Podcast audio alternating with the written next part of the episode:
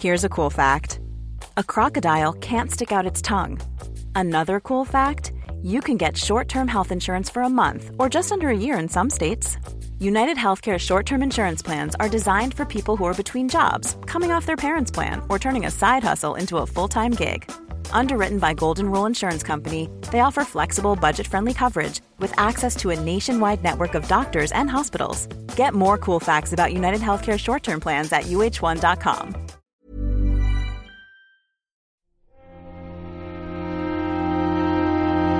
Muy buenas a todos y bienvenidos a El Nexo, una serie de pequeñas reflexiones sobre la actualidad del videojuego. Y en esta ocasión esas pequeñas eh, reflexiones van a ser eh, sobre videojuegos única y exclusivamente y sobre pequeños grandes videojuegos que se han quedado a veces en el camino de esta temporada y de, bueno, en general de, del año 2021.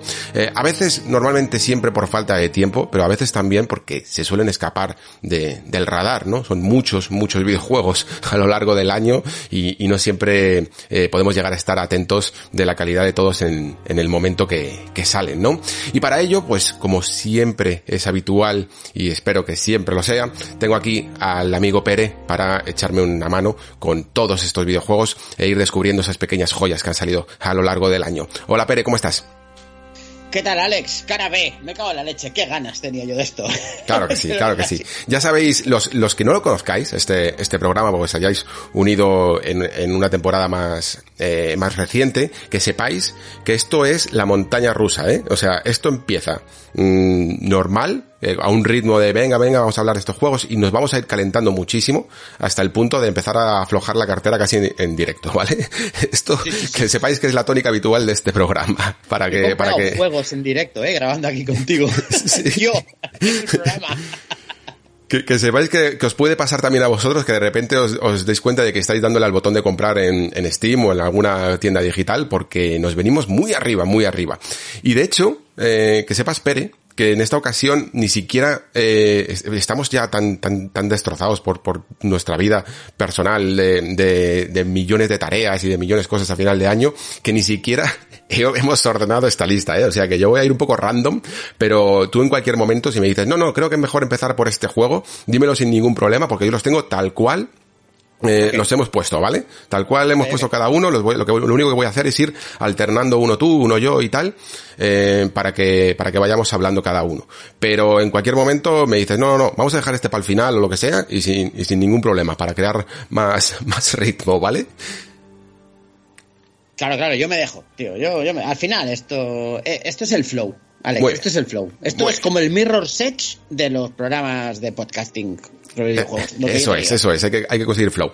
Vale, pues si te parece, para ir empezando la carrerita y, y también teniendo en cuenta que aquí hacemos la verdad un poco como los Game Awards con el tema de, de que claro eh, grabamos normalmente el programa a principios de diciembre o tal y algunas veces se queda algún juego fuera porque sale justo en la última etapa del año no y creo que este fue el caso es que no estoy seguro ahora mismo si salió en diciembre o en enero pero creo que más o menos por ahí de Call of the Sea no Efectivamente, este salió a principio del de, año pasado. Fue, creo que, el primer juego que yo jugué el año pasado, te lo digo así de claro, que salió en enero, básicamente. Con lo cual, eh, es de esos, de esos juegos de los que nadie, nadie se acuerda. ¿Vale? Mm. Pero es un juego que a mí me gustó muchísimo porque hace muchas cosas interesantes. Tú no lo has llegado a probar este, ¿verdad, Alex? Yo lo probé, sí, pero no, no lo acabé. Eh, porque me pilló, es que estaba mirando ahora cuando salió, salió el 8 de diciembre de, de 2020.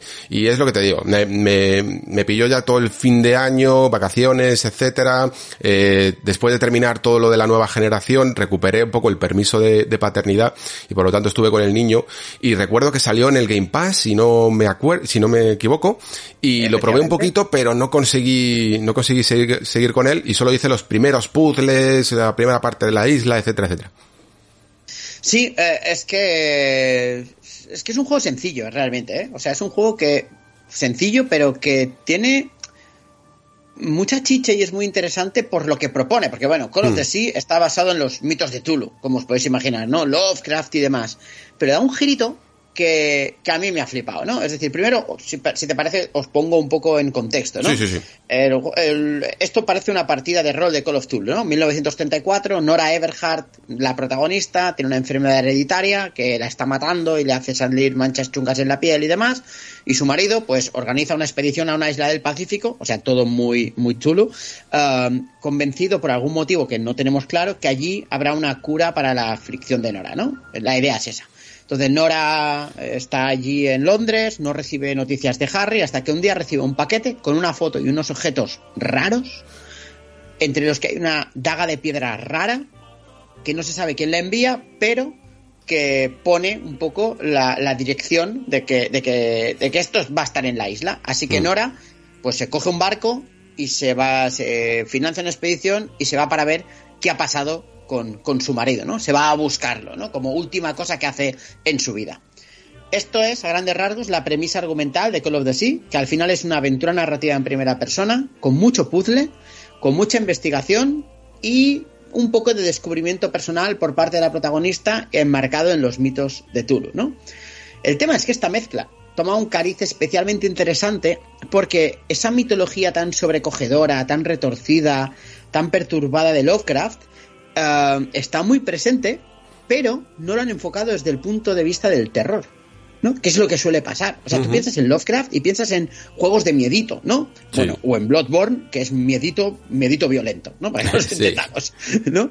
Sino que aquí cogen la obra de Lovecraft, las representaciones, y las meten en un ambiente que es a veces misterioso, siniestro e inquietante, pero que de alguna forma, por el estilo visual, por el uso... Es muy, es muy luminoso, es siempre, bueno, no sé si es siempre, pero al menos al principio empiezas por el día, isla paradisíaca, no es la idea que tienes de esos puertos del Nueva Inglaterra oscuros y, y deprimentes de aldeas pesqueras, ¿no?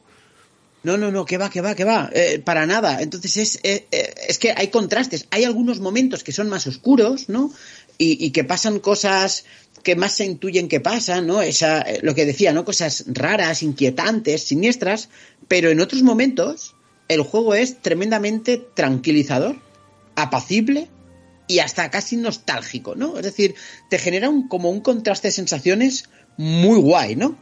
Obviamente, claro, cuando Nora llega a la isla las cosas se complican, descubre que la expedición que de su marido ha desaparecido y a medida que vas avanzando vas encontrando los campamentos que han ido dejando atrás, ¿no? Eh, el campamento, digamos, la expedición anterior con fotos, con textos, con documentos de sus pesquisas, etcétera, y esto es lo que utilizaremos para resolver los puzzles que vamos resolviendo mientras avanzamos.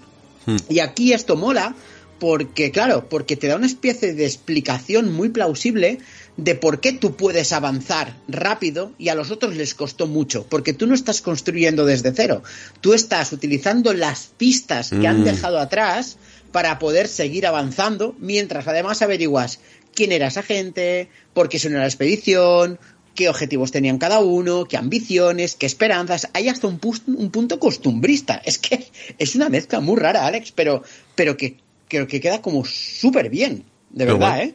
Pero, ¿tú qué dirías? ¿Que juegas a Call of Duty por la historia o por los puzzles? Principalmente. Eh, evidentemente puede que juegues por las dos cosas, pero ¿cuál crees pues que es su principal fortaleza? La fortaleza claramente es la historia, ¿de acuerdo? Porque los puzzles no son especialmente complejos. Hay alguno que se te puede atascar un poquitín, pero está claro que esto es un story driven total, ¿vale? Hmm. O sea, aquí la gente, la gente del estudio básicamente quería, Out of Blue creo que se llama el estudio, lo que quería era contarte una historia y, realmente Call of Duty tiene una estrategia narrativa muy básica, porque toda la información que descubres la descubres leyendo documentos o escuchando la voz en off de Nora que habla para sí misma, ¿no? Ah, pero lo cierto es que funciona bien porque se apoya sobre un guion que sin ser espectacular está muy bien y es muy sólido, que sí que empieza de forma muy atropellada y su base argumental parece débil, pero todos esos que esas cosas que dices, esto es un poco por la cara al principio, esto el juego lo asienta a nivel narrativo, a nivel de historia lo asienta y el argumento acaba siendo muy consistente, ¿no? Entonces, ¿por qué, ¿por qué avanzas? Pues por esa historia y por el misterio general que envuelve la isla, ¿no? De, eso que dices, ostras, necesito descubrir qué ha sucedido aquí, necesito saber qué hay allí, ¿no? O sea, mm. la historia per se es motor más que suficiente para mantenerte pegado al mando y seguir avanzando, ¿no?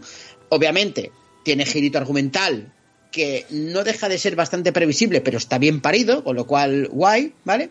Y, y este juego, otra cosa que te hace, que te hace un tercio del juego es Sissy Jones, que es la actriz que interpreta a Nora, que, que, que, te sonará, ahora no te suena por el nombre, pero es Delilah en Firewatch. Hostia. ¿Vale?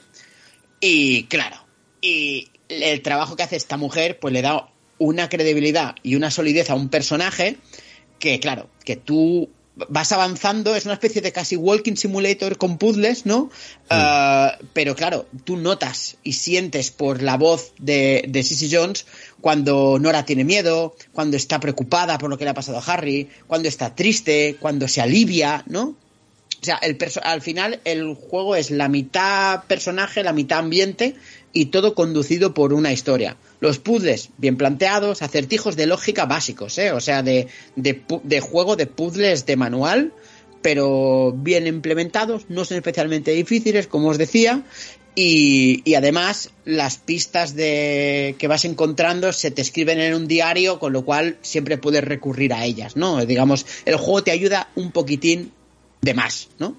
A ver, en general Call of Duty es un juego que no te va a revolucionar ningún género. Si has jugado cosas como Everybody's Gone to the Rapture, si has jugado cosas como Firewatch, uh, etcétera, pues están un pelito por debajo de Firewatch, quizá al nivel de Everybody's Gone to the Rapture. Es una historia de este estilo, pero claro, como dura cuatro horitas, pues ya, se pasa esto, eh, a, a, fijaos con chincheta de esto que acaba de decir Pere, ¿eh? porque sí, me sí. parece clave en el, en el proceso de entender lo que está pasando y lo que creo que va a pasar en los próximos años y es ese concepto de juegos cortos que precisamente creo que una de sus fortalezas es que lo sean. ¿Vale? Que, claro. que se acabó ya el, el, el, rellenar y el alargar y la necesidad muchas veces de, de crear experiencias demasiado complejas que pierden fuerza, que pierden ese flow del que estábamos hablando antes, ¿no? Y que precisamente por ser compactas y por estar todo el rato dando bits de información, de emoción, de giros en el argumento, de lo que sea, consiguen ser más de lo que serían si duraran 15 horas, ¿no? Claro, es que es un juego que no, o sea, este juego dura 10 horas y, y buf, se hace pesado, pero con lo que dura, 4, 5, si quieres completar todas las entradas del diario y algún que otro coleccionable que aporta un poco de info, pero que tampoco es muy para allá, uh, pues uh, claro, tiene una duración buena, suficiente como para contentarte una historia interesante y además, sobre todo, uh, que te hace un acercamiento diferente a lo que estamos acostumbrados a una mitología tan aterradora como es la de Lovecraft, ¿no? Pues aquí el acercamiento es diferente, aquí es de un acercamiento, o sea, en ningún momento, en ningún, hay momentos muy puntuales, pero súper, súper puntuales, pero no es, el juego no intenta ser un juego de terror o un survival horror y demás, ¿no? Intenta que descubras por curiosidad, no por mm. miedo, ¿no? Y esto está sí. muy guay. Yo, si te gust, yo siempre digo, si te gustó Firewatch, si te gustó Outer Wilds, si te gustó Tacoma, si te gustaron este tipo de juegos, uh, Everybody's Gone to the Rapture, Call of the, Call of the Sea te va a molar. O sea, fijo. Sí, y además otra otra cosilla que apuntaría eh, para que la gente se le vaya se le vaya quedando ya no solo en este programa sino en todos los juegos que vaya viendo de este estilo es que se nota que mm, eh, yo eh, por ejemplo echaba de menos un poco el género de Walking Simulator, que a mí me gusta muchísimo. Pero sí que es cierto que yo creo que incluso los propios autores de estos juegos, que estaban muy centrados únicamente en descubrir la historia y en avanzar y cero mecánicas, sí que están intentando Creo que cuando llegaron a What Remains of Edith Finch fue como el cenit, ¿no? Del, del Walking Simulator, pero ya incluso ya estaban eh, jugueteando un poquito con ciertas mecánicas, ¿no? Y a partir de ahí creo que intentaron hacer un pequeño mm, punto de inflexión e ir metiendo bien, o puz, bien sea puzzles, bien sea eh, mecánicas de juego, bien sea más diálogos conversacionales o decisiones que puedas llegar a tener, etcétera, etcétera, cosas de investigación, de exploración, lo que sea, pero sí que parece que es la evolución un poco del Walking Simulator tradicional, ¿no? Eh, antes sencillamente era descubrir esa historia, vamos a plantear una, un escenario sobre todo, partiendo incluso de la base, de la base de no acción, ¿no? De no violencia, y, y a partir de ahí construir un nuevo tipo de videojuego que cada vez nos está acompañando más, que no va a ser el único que va a salir en esta lista de hoy y que a mí me están dando la vida. Te lo digo en serio, ¿eh? O sea, a mí poder decir al año que ya juego a 10 o 12 juegos al año en el que no mato, uh, eh, me, me, alegra el corazoncito. Te lo digo tal cual. Sí, sí, porque es eso, es esto. Y a eso añades eh, lo que digo, ¿eh? Yo voy a insistir hasta el infinito con esto, con este juego, el tono.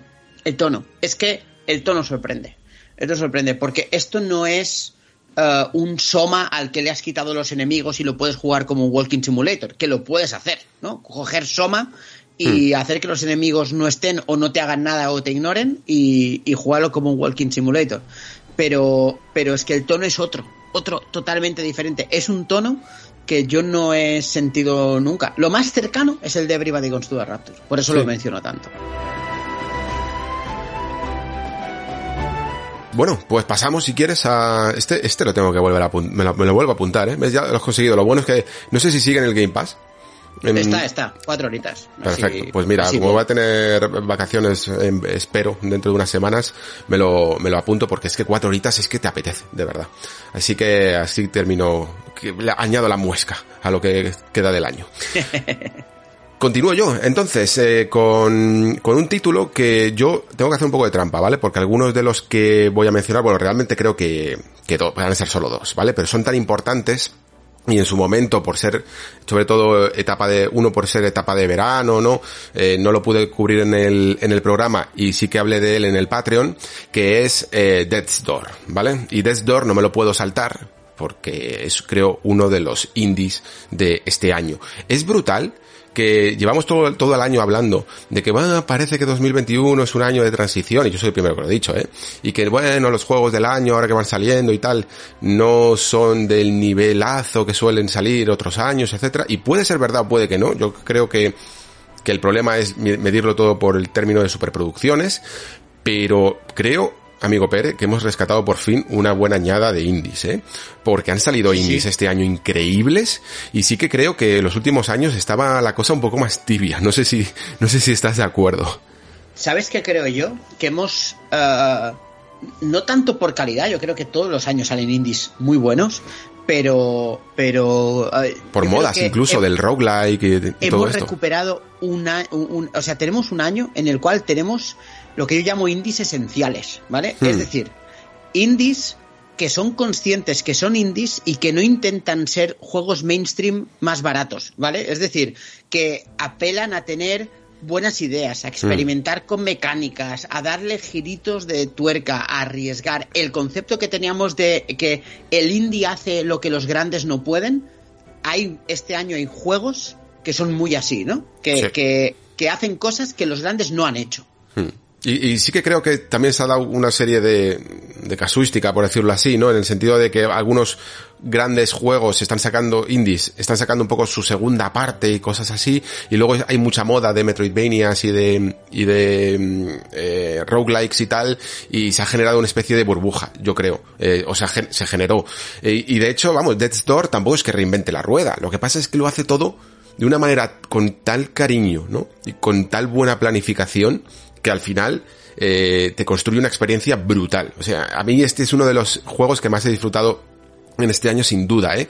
Porque tiene mucho carisma y sobre todo porque tiene niveles eh, no, no muy largos a lo mejor, eh, y eso que luego el juego a lo mejor te puede durar 12, 15 horas, pero que están tan bien diseñados que, que te acuerdas de, de los tres principales y de cada una de sus secciones, ¿no? Con sus secretitos, con sus momentos en los que tienes que prestar muchísima atención, en los que tienes que ser imaginativo con la perspectiva.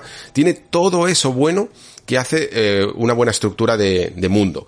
Y, ¿De qué va Death's Door? Pues es este juego del, del cuervecito, ¿no? Que probablemente lo habréis visto, que es un juego isométrico en el que manejamos un cuervo eh, que prácticamente es una especie de parca, ¿no? Porque lo que hace es, eh, eh, al parecer hay una especie de inframundo o de más allá, ¿no? Que es muy, muy burocrático, tienen ahí a sus cuervecitos en, detrás de la mesa del escritorio, eh, haciendo todos los trabajos administrativos sobre la muerte, ¿no?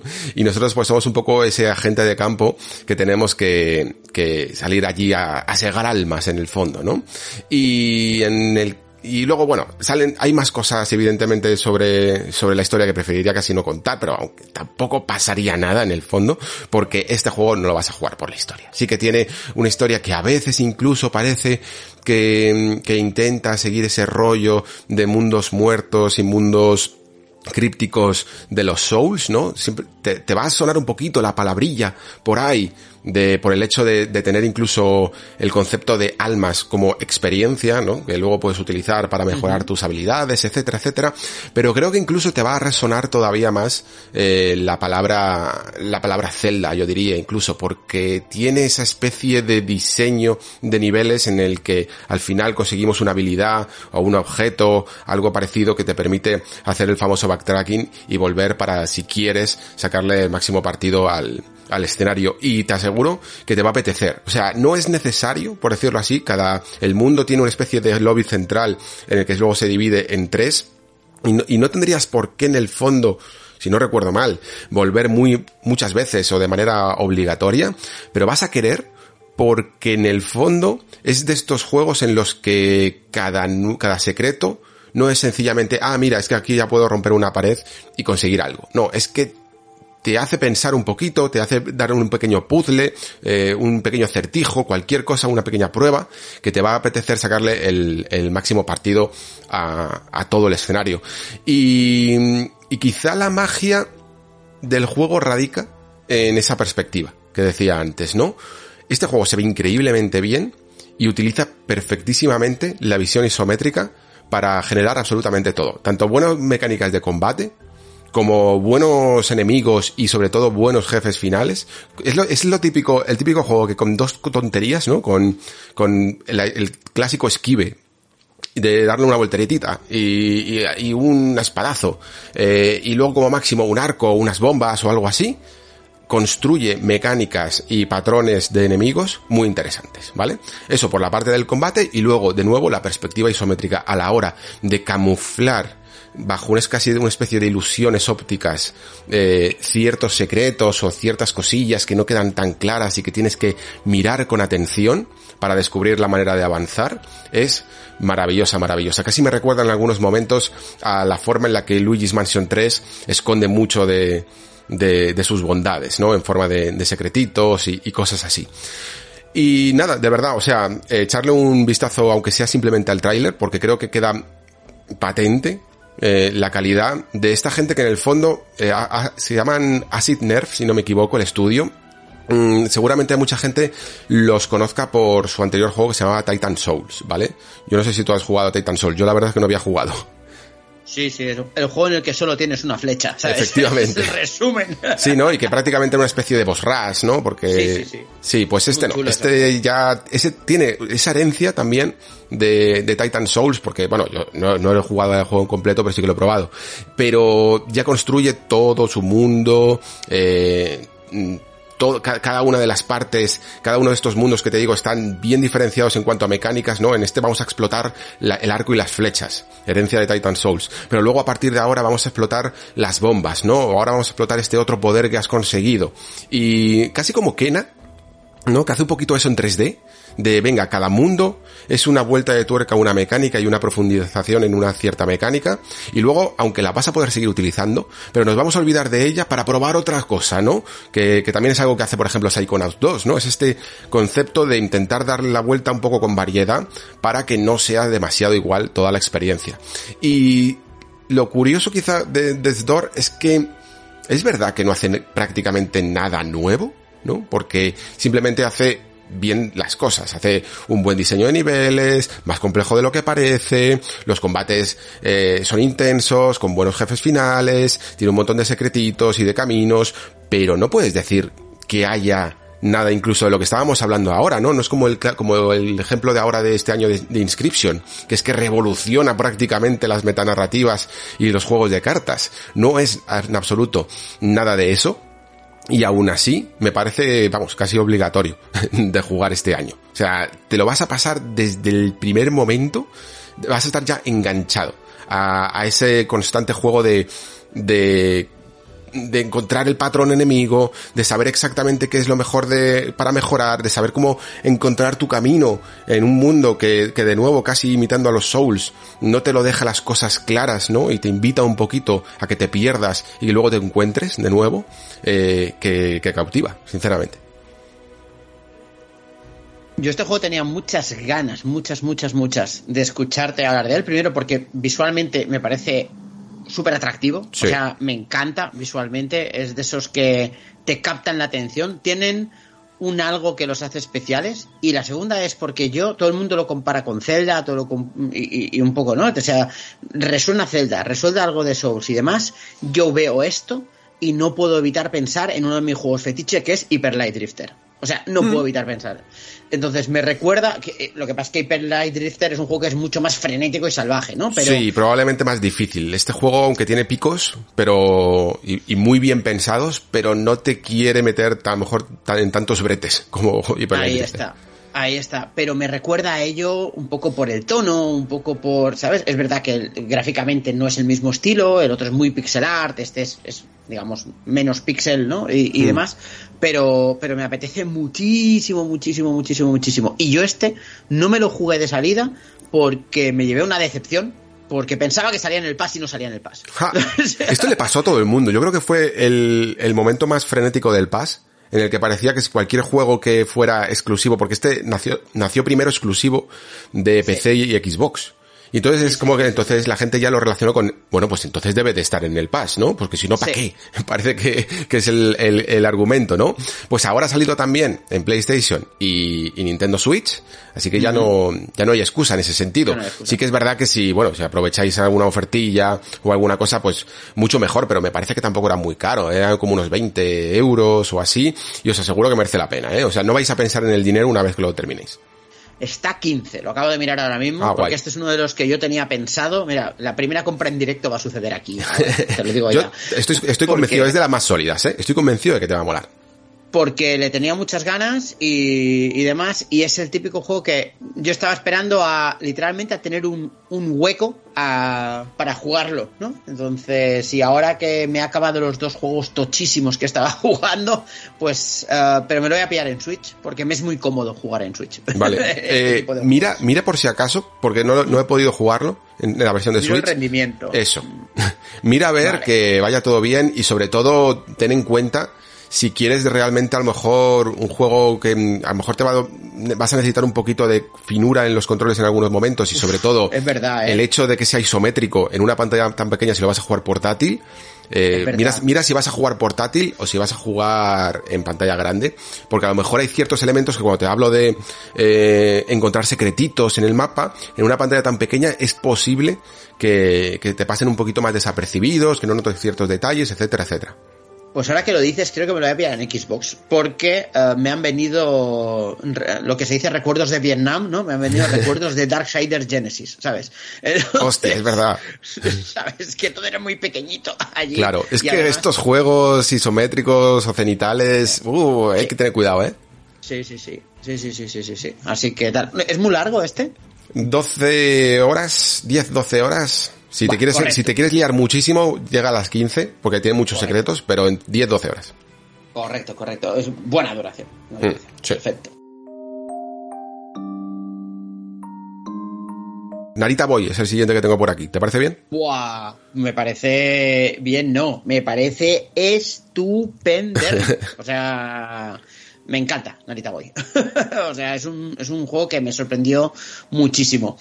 Eh, bueno, Narita Boy, ya sabéis qué, qué- qué juego es. Es un juego que es visualmente, creo que es demoledor. O sea, tiene un, un estilo y un carácter visual fantástico.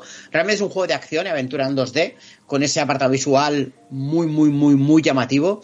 Y, y es que he empezado hablando de, de la parte visual porque es que entra por los ojos. Sí, sí, sí. Es el típico que la primera vez es lo descubres y te llama la atención por lo visual, evidentemente.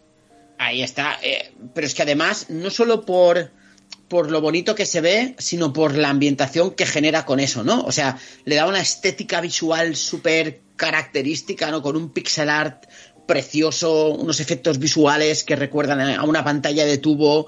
Es un juego súper bonito, quizá de los más bonitos que he jugado este año. Y que coño, Narita Boy es el poder de los Echenter a tope, ¿sabes? O sea, eh, o, sea eh, eh, o sea, llevas una especie de, de, una mezcla entre Steve Jobs y Lemmy de, de los Motorhead, ¿sabes? O sea, es, es fantástico. A nivel de historia, el, el, mundo digital está en peligro, es un poco la idea, ¿no? Y, y, hay unos programas muy malvados llamados Stallion. Es que todos los nombres de Narita Boy son muy molones, tío. Es que todo es muy guay. En este juego es la 80, ¿eh? lo que yo te diga, ¿vale? Um, eh, claro, tienes esos Stallions, ¿no? Que están capitaneados por un programa que es aún peor que ellos, que se llama HIM. Uh, y que han aparecido para destrozarlo todo y entonces aparece el Narita Boy, ¿no? Uh, que es el, digamos el héroe salvador que invoca a la tecnoespada, ves lo que te decía de la molonidad, ¿vale? Uh, para liberar el ciberuniverso, ¿no? Y además muy. Tron, ¿no? Porque es como, en el fondo sí, es un desarrollador en, la, en, el mundo real, ¿no? Que se mete un poco dentro de, no sé si de su ordenador o de un mundo informático, ¿no? Ahí está. El tema es que HIM es esa, eh, esa inteligencia artificial tan avanzada, ese programa tan avanzado, um, lo que hace es, para que no se lo carguen, absorbe dentro del ordenador al programador, al programador de, de, Narita Boy, ¿no? Entonces el programador, el último recurso es invocar al Narita Boy, que es este héroe que viene a, a salvarlo, a salvarlo todo, ¿no? ¿Qué pasa? Uh, que detrás de esta historia realmente se encuentra un, una historia meta, ¿no? Hay una historia mucho más profunda, que se centra en la parte del desarrollador, es una historia de pérdida, de dolor, de cómo un programador, en este caso este personaje, ha volcado todo el dolor de perder a, familiares y demás y de ver su vida irse a la mierda en un juego, ¿no? Creando juegos casi a modo de huida como si fuese una vida hacia adelante. Es la historia de una persona que quería crear un mundo, tal, algo tan especial y tan único que dejase legado que eso se come su vida, ¿no? Es un poco el mensaje que hay detrás, ¿no? Y, a mí me sorprendió porque realmente Narita Boy tiene mucha más narrativa detrás de la que yo me esperaba. Y además esta narrativa Uh, también está en el ambiente, ¿no? La narrativa ambiental que llamamos, ¿no? Que es una pasada porque mezcla ese mundo digital con un lore y una historia súper interesantes que mezclan ciencia ficción retroinformática, ¿no? Esa informática pero pero de tubo, ¿no? De, mm. de sí, y con un concepto como religioso mesiánico, ¿no? Exacto, eh, con mm. la religión, efectivamente, ¿no? Entonces te queda una mezcla rara, una cosa entre elegancia elect, ele, eso, elegancia retroinformática y casposidad ochentera, ¿vale? O sea, hay cuernos, neones y un toque metalero Motorhead junto con uh, esa, esa elegancia de la informática tipo juegos de guerra, ¿no? De, de la película, ¿no? Mm. Y y además el lenguaje, está todo muy cuidado, el lenguaje que usan los personajes, utilizando, incluso abusando de ese lenguaje técnico retroinformático, utiliza el tema de los biomas también, ¿no? La, por ejemplo, el agua realmente es código que está suelto, ¿no? Uh, los personajes son programas uh, que están degradándose, o sea, está todo muy bien mezclado, creando una ambientación muy chula y además le, mezcles, le metes una música que es la hostia, la música es brutal, la música de banda sonora es una de las mejores de este año, que es una guinda fantástica porque acaba de afinar el tono del juego. Lo que me es curioso, Alex, es que yo escuchaba a todo el mundo, yo decía, yo estoy jugando este juego y la gente no está jugando al mismo juego que yo, porque la gente me hablaba de Metroidvania. Y yo en mm. Metroidvania, Alex, no se lo vi por ningún lado. Más que coge la llave y vuelve tres pantallas más para atrás. Vale, o sea, no hay más que otra cosa. Sí, a lo mejor la gente confunde un poquito el concepto de volver a, al mismo lugar, que ni siquiera a lo mejor le podríamos llamar en el fondo backtracking, ¿no? A, a realmente el laberinto que supone un Metroidvania, ¿no? Es que no es un Metroidvania. Esto, o sea, Narita Boy es un flashback moderno, chaval. Ese es el, el nivel de concepto. Es un juego súper lineal que, en el que avanzar se basa en hablar con personajes, explorar un poquito, muy poquito, no abusemos, encontrar una llave, vuelve a abrir la puerta y entra por la llave y entre el camino pega hostias como panes con la tecnoespada a ritmo de metal, ¿no? Es un poco la, la, idea, ¿no? A ritmo de metal y de sintetizadores, ¿eh? que, que, que, la parte ahí casposeta tiene que estar, ¿no? Y, y claro, eh, es verdad que eh, a veces eh, encontrar la puerta es un poco confuso porque los escenarios son tan guays que a veces te confunden, pero en general en general yo lo veo un juego de acción 2D muy bien llevados, con, con, menos libertad de lo que podría parecer. Realmente no hay Metroidvania, no te puedes perder en este mundo más que el hecho de no encontrar la puerta que tienes que encontrar, pero no te puedes ir muy lejos, tampoco te deja el juego, o sea, no es como Metroid Dread, que te puedes ir a la otra puta parte del mundo y a ver ahí qué encuentras, ¿no? Eso no existe en este juego, ¿no? Hmm. Y después, lo otro que sorprende son los combates, porque son combates que al principio mecánicamente son más básicos que el mecanismo de un chupete, ¿vale? Que son dos botones, pero claro, cada pasito más, cada pasito ganas en profundidad, ¿no? Y cada vez le añade una capa más, una capa más, una capa más. Primero tiene la espada, luego la espada y la escopeta. Y la escopeta la utilizas tanto para matar como para retroceder. Después te dan un poder y ese poder lo utilizas para cargar. Y después, claro, y te van añadiendo capas, capas, capas, capas, capas, capas, capas, capas, capas, capas y acabas con un juego que es súper guay jugarlo. O sea, al mando, o sea, haces muchas cosas en el mando y las tienes que combinar muy bien.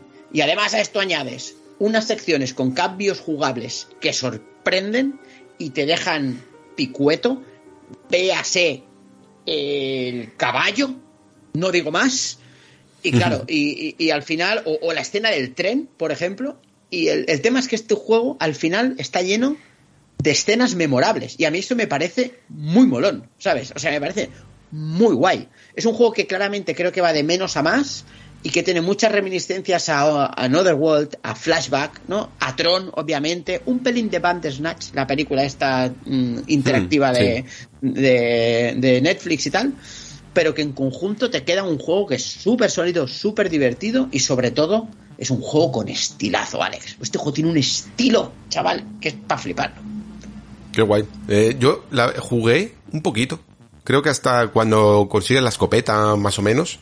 Y, y firmo bastante lo que dices, sobre todo en el concepto este de que al principio sí, parece que, que va de menos a más, ¿no? Que, tienes como ataques muy básicos, que todo más o menos ya lo has visto por ahí antes, eh, pero sí que es verdad que a medida que vas consiguiendo cada vez un nuevo poder, una nueva manera de moverte, se va rizando el rizo un poco a los escenarios, vas notando una cierta complejidad que, que se agradece muchísimo. Y, y, mola muchísimo también, como dices, la atmósfera, ¿no? Una atmósfera que sí que es muy única y eso que es difícil porque en el fondo también es tradicional, ¿no? O sea, se ha hecho mil veces el, está, el dentro de la máquina, ¿no? De, de, todas las maneras, desde Tron hasta Matrix, hay muchísimas formas de, de hacer esto y prácticamente casi todas estaban exploradas, pero esto es salvajemente visual, ¿no? Y, se te queda grabado en la memoria. O sea, todo el mundo, a poco que haya visto cuatro imágenes, eh, sabe, o sea, reconoce rápidamente una imagen de Narita Boy, ¿no? Sí, sí, sí, sí, sí, sí. Y además, eh, lo que yo te diga, ¿eh? es decir, el, el tema principal también es de estos que se te quedan grabados. Hay dos temas en 2021 que vamos a recordar hasta el fin de los tiempos y que si has jugado a los juegos se te quedaban en la cabeza porque y no se te quieren ir. Uno está en Psychonauts, todo el mundo sabe hmm. que Grulovia es Grulovia, y el otro es el Narita Boy que hay aquí, que es increíble, ¿sabes? Qué maravilla. Pues vale, también me lo apunto que salió en el Game Pass y lo, que te digo, lo probé también y, al final siempre pues las obligaciones, eh, en este caso creo que fueron profesionales, no me podía ahora mismo ponerme con, otro juego mientras que estaba con, mil análisis, pero, pero le daré, le daré porque me imagino que sigue. Eh, hay bastantes juegos de, de Game Pass, yo diría, por aquí. Bueno, por lo menos mm, cuatro, cuatro yo creo que sí que hay en esta, yo en juego mucho en Xbox, con lo cual sí. Xbox es mi consola de cabecera en general, ¿vale? Juego a todo. Que, ¿eh? Es que leches, el tema del Game Pass en este, en estas cosas es un poco lo que, lo que hablábamos, ¿no? Antes con, eh. con Call of Duty también, que ayuda mucho a ese juego de cuatro horas, o ese juego de sí, de cuatro o cinco horas, que mm, mm, en otros momentos te daría un poquito de pereza, pagarlo de, del lanzamiento, ¿no? Para ponerte con él, pero que cuando lo tienes ahí, mm, lo priorizas bastante precisamente porque son cuatro horas, ¿no? Es, mm. curioso cómo funciona nuestra mente en esto, ¿no? El juego que es corto y por eso a lo mejor no pago tanto, pero si está aquí, es el primero que priorizo porque tengo poco tiempo. Es, es muy mm. curioso cómo funciona todo esto. Y de hecho... No, y, que ayuda al tema de... Uh, voy a probar a ver qué tal. Claro. Y, yo muchas veces pruebo a ver qué tal. Aquí me ha pasado con, con tres juegos que, aún no hemos hablado de ellos. Ah, y es, voy a probar a ver qué tal y al final me quedé.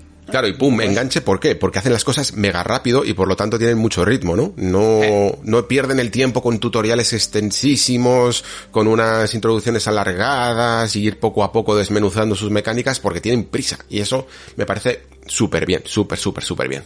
De hecho, eh, mi siguiente juego, y ya aquí voy a abrir un paréntesis porque mm, para aclarar que a lo mejor no es el juego más recomendado de esta lista, pero lo traigo precisamente porque creo que es interesante hablar de él, eh, y generalmente sí que es verdad que aquí en, en la cara B casi todos siempre ha sido eh, recomendadísimos, ¿no? Pero es que me parecía interesante, no quería obviarlo, que es este Bright Memory Infinite, que te comenté el otro día si lo, si lo habías jugado, porque... Estoy engorilado yo con este, ¿eh? Pues estaba, estaba yo también con muchas ganas y sobre todo porque me llamaba muchísimo la atención el concepto de que fuera un juego tan increíblemente corto dentro de lo, de lo que es y de su género y, de, y del tipo de juego que además y, la, y de una producción además china que, que tenía ganas de, de jugar alguna así más allá de los tipos típicos gachas, ¿no? Eh, loquísimos de cientos de horas. Esto es como prácticamente todo lo contrario. Y tenía como mucha curiosidad y creo que es interesante hablar de él. Eh, a mí en general es que tampoco me gusta recomendar juegos, pero en, líneas generales, eh, me gusta hablar de cosas interesantes. Sí que es verdad que Bright Memory Infinite entiendo perfectísimamente que la gente diga que le ha sabido a poco, ¿no? O que, se ha quedado con, con, ganas de más. Yo, yo personalmente no me he quedado con ganas de más. yo eh, tampoco con ganas de menos. Simplemente creo que que es curioso que un juego que dura apenas dos horas, porque yo cuando me ha dado el contador creo que ponía una hora 55 o algo así. Entiendo que te puedes distraer un poquito más para conseguir todos los coleccionables o romper todas las cajitas o conseguir, o no sé, sacarle un poquito más de jugo al mapa, pero es lo que te va a durar, ¿eh? Por mucho que lo quieras extender, es raro que te dure más de tres horas. Un título que en el fondo no deja de ser una especie de, de Call of Duty o Titanfall vitaminado, ¿no? Porque es eso, a mí me recordaba sobre todo quizá por la forma muy muy típica de la mirilla del arma de Titanfall, ¿no? esa especie de mirilla futurista holográfica, me recordaba mucho a Titanfall y el hecho también evidentemente de que puedas pegar saltos, dobles saltos, ir por las paredes y tener mucha agilidad como personaje, pues esto es Bright Memory Infinite, que además también creo que es un buen juego para sobre todo si bueno, de hecho solo está en PC, ¿no? Aunque había una demo en consola, pero me parece que la versión final solo, ha salido en PC, ¿no? Es decir, la versión Infinite hmm. solo ha salido en PC. Eh, eh, de hecho, el eh, Bright Memory sin Infinite era una especie de demo que se compraba, que salió junto con Xbox Series X. O sea, yo me la compré el primer día. Es decir, la hmm. gente decía, hay que probar esto, que era, es una parte del juego. Por eso me flipa que, me digas que es corto. O sea, me, me, me flipan no porque me encante, sino porque me quedo un poco roto porque claro, eh, yo me jugué esta demo, la demo creo que dura 35 minutos, 40 minutos, te costaba 7 euros, creo. Entonces dije, bueno, vamos a ver qué tal la NetGen, ¿no? En esa época, cualquier cosa en NetGen ya, te, yo te digo que me jugué de Falconier, ¿vale? Te lo digo así. yo también, pero bueno, también porque lo tuve que analizar. Claro, ¿no? Entonces, um, y, y claro, y el juego te deja, o sea, e, ese cachito te mete como en lo que parece ser un capítulo 4 de 10 hmm. del juego, ¿sabes? Y media res, en plan de, vale, aquí lo tienes, habrá una historia guay detrás, con personajes chulos, etcétera, etcétera, etcétera, etcétera, pero eso es imposible. O sea, si el juego dura solo tres veces más de lo que yo ya he jugado. nada, historia guay, olvídate, ¿eh? Y de hecho, vamos, no te pusieron en la primera media hora porque sería más tutorial y entonces, eh, no jugarías prácticamente nada, ¿no? Porque son momentos en los que simplemente tienes que disparar un poquito para ir aprendiendo las mecánicas de juego. Te soltarían, claro, en media res para que tengas un poco todos los poderes desbloqueados de todo lo que puede hacer esta, esta medio superheroína rara que va con una exoesqueleto o algo así que, que, le permite hacer ciertas habilidades sobrenaturales. De hecho, la historia va de, va de eso y es una chorrada monumental que ni, ni importa, ni les importa a ellos, ni te importa a ti, ni tiene ningún tipo de sentido, ¿vale? Simplemente es que aparece una especie de agujero negro o algo así, una especie de singularidad en un lugar de China y tú vas a investigarlo y empiezan a caer eh, como, no sé, eh, especies de samuráis raros medio monstruosos o, sobrenaturales de otro de, de, otra dimensión o algo así, ¿no? Y luego también hay un malo que no pinta nada, que no tiene ni siquiera una conclusión ni un desarrollo ni nada y que está por ahí. Joder, y ya qué está. decepción. Sí, sí. Porque o sea, es que es un juego para pegar tiros sin, sin, vamos, sin, sin ni siquiera prestar atención a ninguna de las secue- secuencias cinemáticas que tiene. De verdad, o sea, es, la demo esa te meten en, Mm. o sea, la primera escena que tienes es una en la que estás como acorralada, ¿no? La persona Sí. está acorralada y te enfrentas al malo y a un grupo de soldados y te metes por uno de los agujeros negros y llegas como a otra dimensión. Es un poco eso, ¿vale? Lo que pasa allí. Y claro, y es en plan de, vale, hostia, pues eh, eh, me han metido en el momento en que la han atrapado, pero claro, tenemos que llegar a que la atrapen y después a ver cómo huye, ¿no? Un poco Mm. esto. Me han puesto en el capítulo, lo que te digo, el capítulo 4 de 10. Guay, vale. Pero claro, mm, si es el capítulo 2 de 3, pues... sí, básicamente, ¿eh? O sea, has jugado, has jugado un tercio del juego, te, te lo digo tal cual. Y, y- y ni siquiera tiene ningún tipo de trascendencia lo que lo de meterse. Es que ni siquiera yo recuerdo que se llama- que se metiera en ningún agujero. Simplemente es como que la realidad se transforma y de repente empiezan a aparecer eh, este tipo de enemigos que son difer- diferentes a soldados. Son pues como gigan- samuráis gigantones que tienen escudos o espadas, arcos, etcétera. Luego te enfrentas a un jefe final, no sé si te habrás enfrentado, que, que es lo que más mola del juego, la verdad, los jefes finales, y ya está, y de repente es como que vuelves un poco a tu, a tu lugar, es como que las dos realidades están un pelín mezcladas, en el fondo no estás pasando a otro mundo, ni nada parecido, ni tiene ningún tipo de pues yo trascendencia. recuerdo que pasabas a otro mundo y te enfrentabas contra una especie de perros raros chungos y después contra unos insectos. Pues que estoy, volaban estoy flipando porque no recuerdo en absoluto, en, en lo que he juro.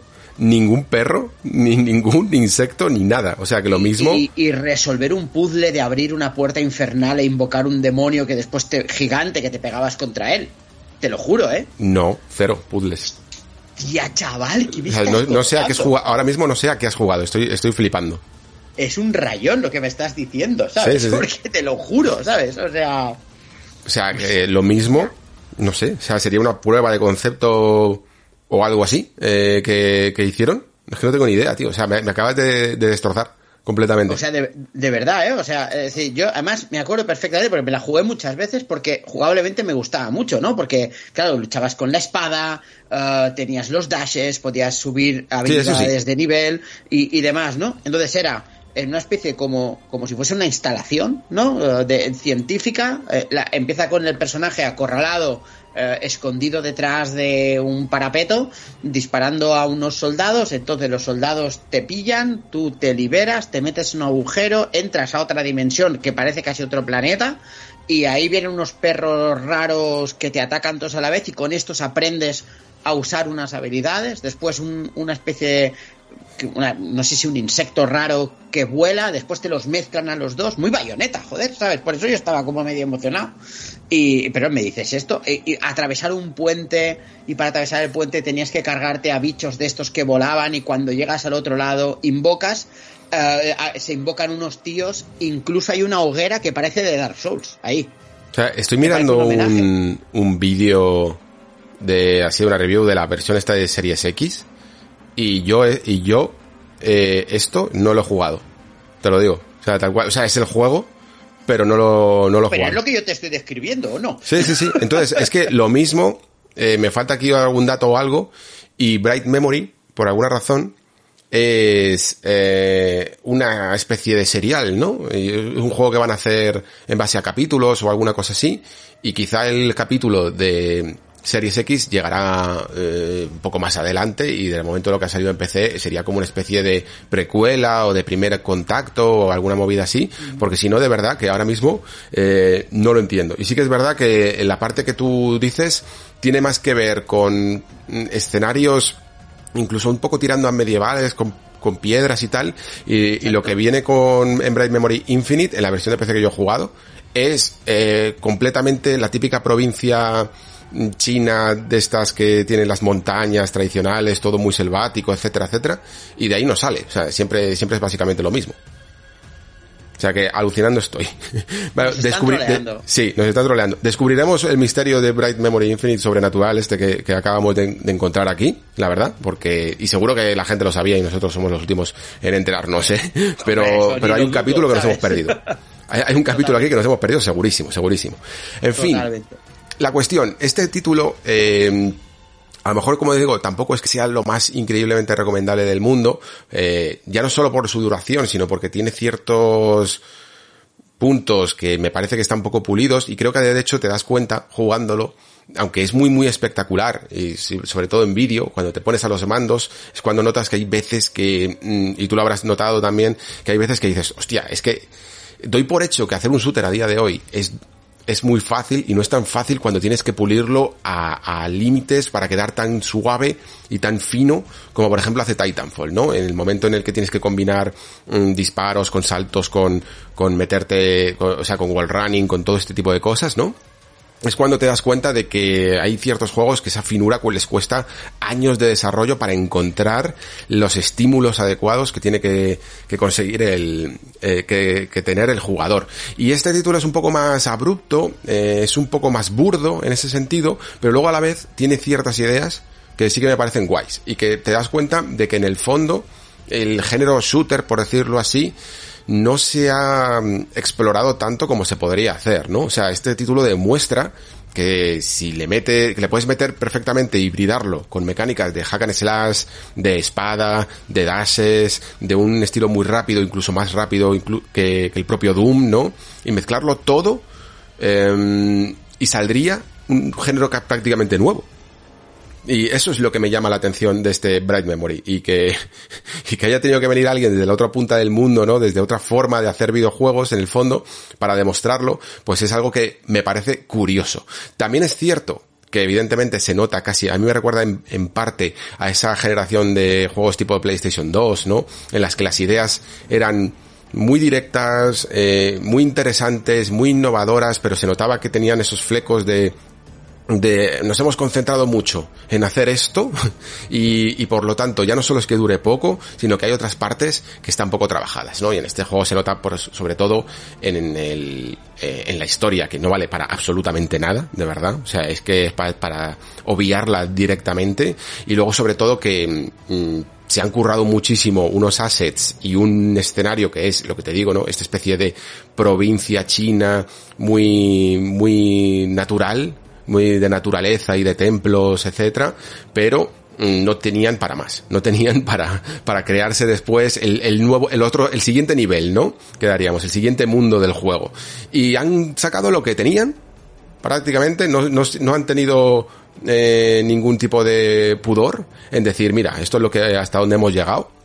Le ponemos un precio de 16,79 estoy viendo aquí y, y para adelante, ¿no? Y, y, esto es lo que hemos conseguido. Cuatro armas, cuatro poderes, un escenario y un montón de acción. Merece la pena, tanto a nivel de benchmark como a nivel de curiosidad, pero entiendo perfectamente que pueda dejar a algunos con ganas de más, a mí no, porque yo creo que es como que, oye, pues está bien, ¿por qué no un juego de dos horas mega acción con estas mecánicas que no ha podido llegar a más, ¿no? Que no a lo mejor no ha sabido sacar más provecho de ellas, o de momento al menos, porque no sabemos ahora con el misterio que acabamos de descubrir de esto cuánto puede llegar de más. Que intenta ser siempre, siempre variado, en plan, pues ahora voy a meter un coche, pues ahora voy a meter otro tipo de enemigos, pues ahora te voy a meter un, jefe final, Ahora vas a ir encima de un avión. Ahora vas a ir pegando saltos por ahí volando. Eh, sacar toda la variedad posible en un juego de que te puedes acabar perfectamente en hora y media sin ser un speedrun, ¿vale? O sea que esa es quizá la, gran propiedad que tiene este, este Bright Memory Infinite, aunque ahora nos tocará un poco saber la cuestión de qué leches es esto de, del doble juego, de la, de la doble dimensión que hemos encontrado aquí en el juego que a lo mejor hemos atravesado una dimensión nosotros sí, y, sí, en, sí. y en diferentes mundos hay diferentes versiones de este Brain Memory, ¿sabes? Brutal, brutal.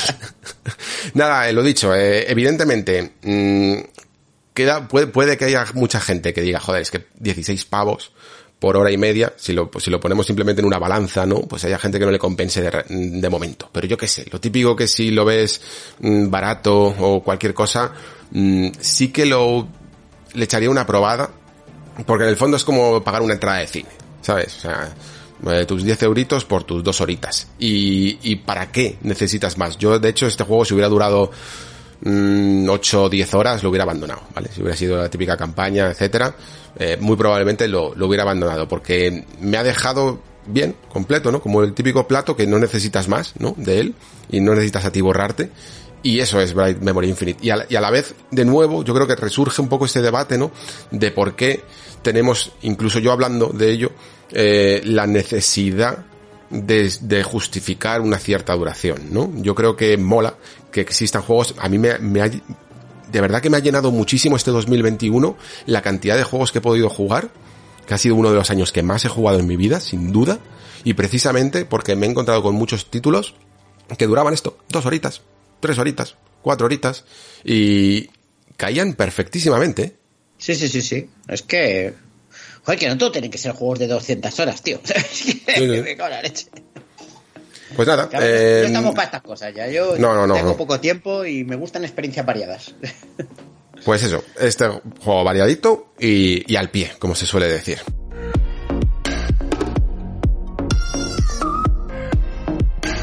¿Con qué nos sorprendes tú? ¿Nos sorprendes, por ejemplo, ahora con otro de esos juegos que creo que es del año pasado y que nos dejamos eh, por también salir en la última jornada, que es este Haven?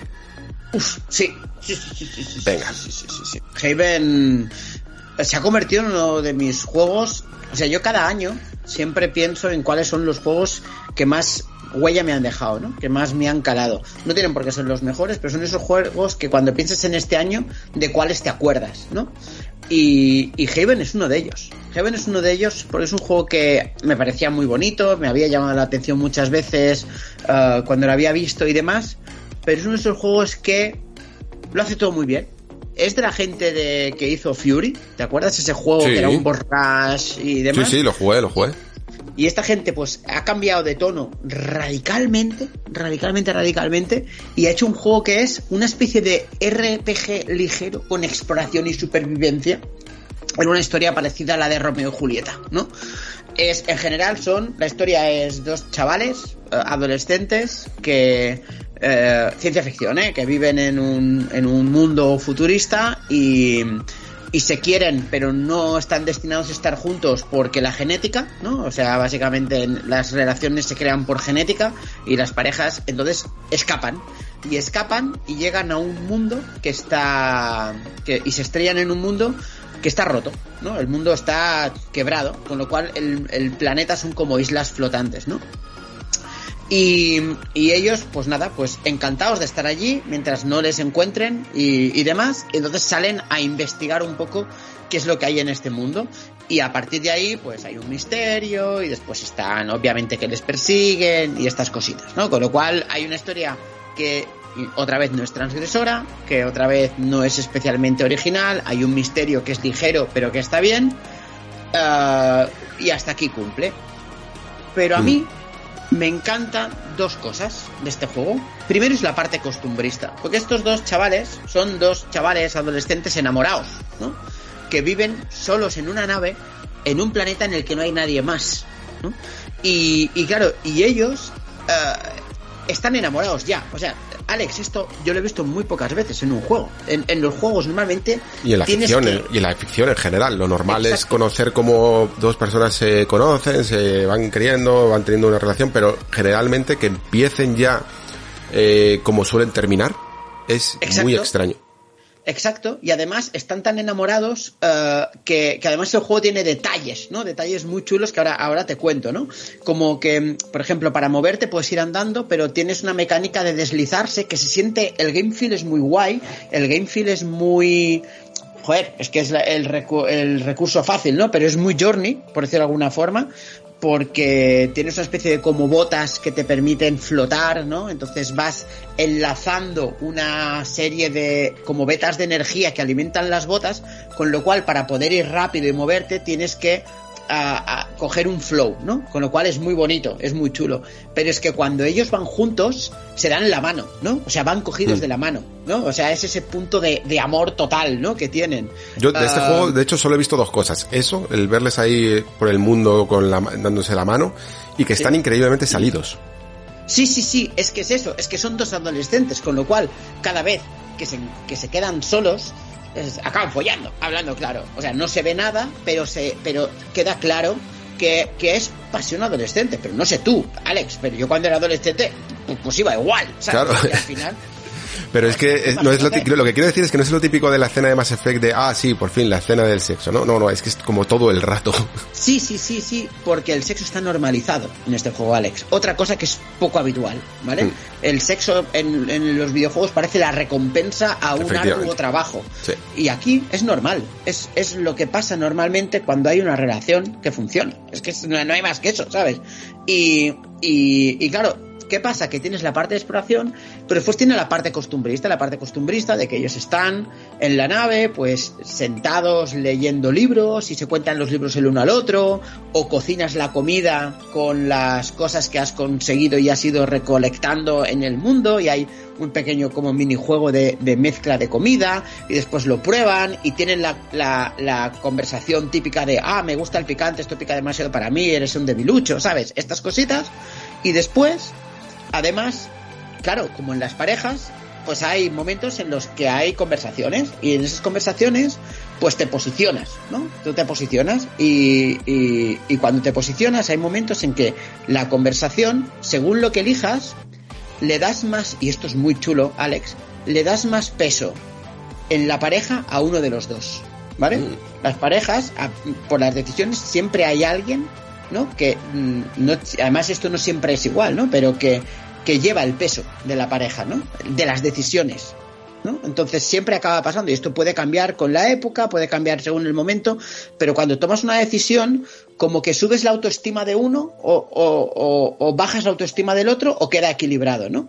Con lo cual tú puedes conseguir generar una pareja dominante o, una pareja sumisa dentro del juego, ¿me entiendes? Pero tú controlas, digamos, la a, los dos, en el fondo, ¿no? ¿O cómo decides tú lo que se, quién tiene razón o quién no y ese tipo de porque, cosas? Por, porque, por ejemplo, yo qué sé, hay una conversación en la que dice, a, lo mejor el chico dice, deberíamos volver, ¿no? Eh, deberíamos volver porque aquí esto es muy peligroso y tal. Y ya le dice, ¿no? Una, una frase de estas que son casi un chantaje emocional, ¿no? En plan de, de ¿qué pasa? No te basta conmigo, ¿no? Eh, algo así. Entonces, si le dices, eh, hombre, claro, cariño, me basta contigo, entonces la autoestima de la chica sube y la de él baja. Mm. o sea, que tú te vas posicionando un poquillo, ¿no? Entonces, claro, mm. claro. Entonces, y, aquí decides tú si quieres rolear como lo harías tú, lo que contestarías tú, o si quieres forzar un rol u otro. Pero tiene consecuencias más o menos tiene consecuencias jugables en el sentido de que después a la hora del, de jugar, ¿no? Del combate, uh, pues la relación que hay forjada te hace más o menos poderoso en combate y depende de la confianza que has conseguido generar entre ellos. Entonces, si, si metes mucho peso en uno, uno es muy poderoso y el otro es menos. Uno hace más daño y el otro es menos. O sea, mecánicamente le han metido rollito. Es chulo. O sea, no es nada dramático, ¿eh? O sea, y no es nada que de eso que digas, no, es que te cambia la historia y el final y tal. No, que va, que va, que va.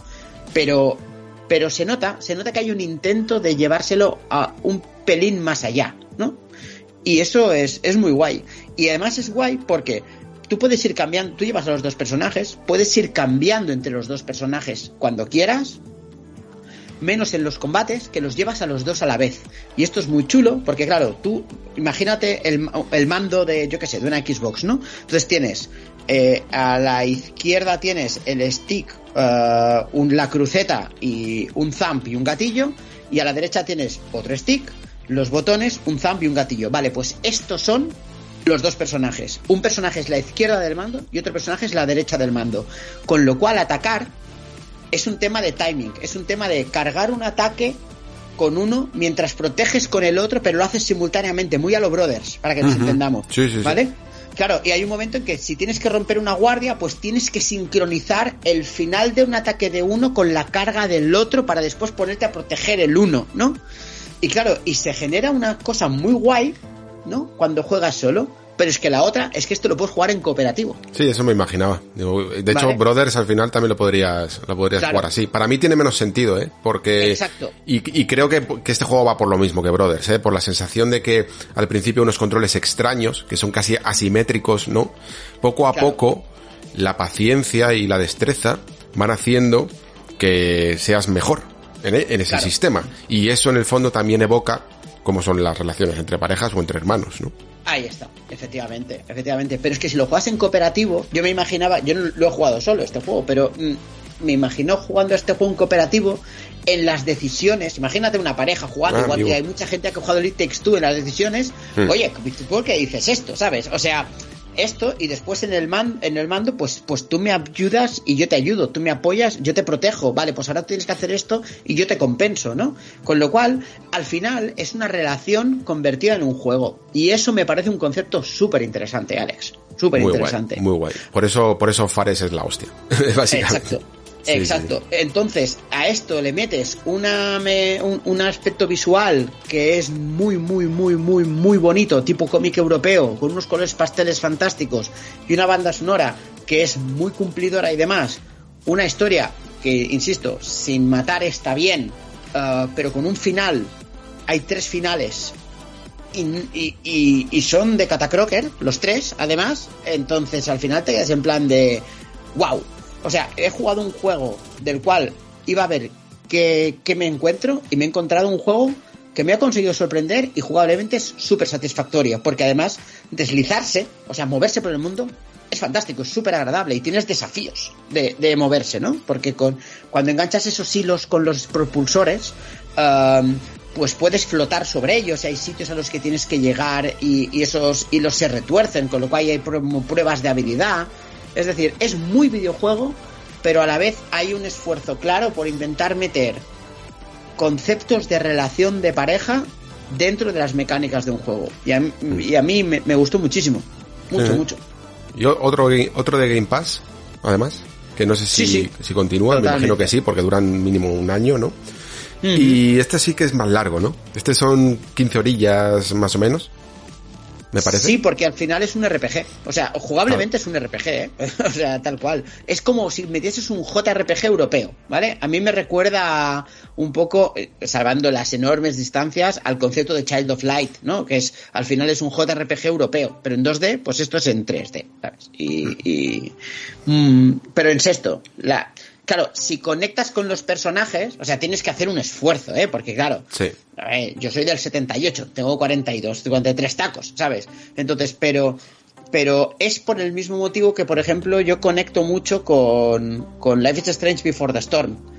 Porque me retrotrae a sensaciones y me evoca sensaciones que yo tuve en su momento. Y ahí es cuando a mí me hace el clic de la empatía, ¿sabes? Y a mí, a mí, si me haces esto, a mí me ganas. Claro, ganas. es que esto- estos juegos tienes que conectar. Si no, si no conectas, estás jugando un RPG Claro. más y ya está. Claro, claro. Y si piensas, y si los personajes no te gustan, no te caen bien, no conectas con ellos, pues al final pues son dos chavales adolescentes que se comportan como adolescentes, que son un poco insoportables y que no paran de follar, ¿sabes? Pero claro, pero si conectas y piensas, joder, es que claro, tú piénsate, ah, Alex, yo no sé si tú cuando tenías 16, 17 años tuviste la oportunidad de quedarte solo en casa de tus padres con tu novia un fin de semana, ¿sabes? No sé tú Sí, qué sí. hiciste, pero yo tengo muy claro lo que hice el fin de semana. Pues esto es lo mismo, ¿sabes?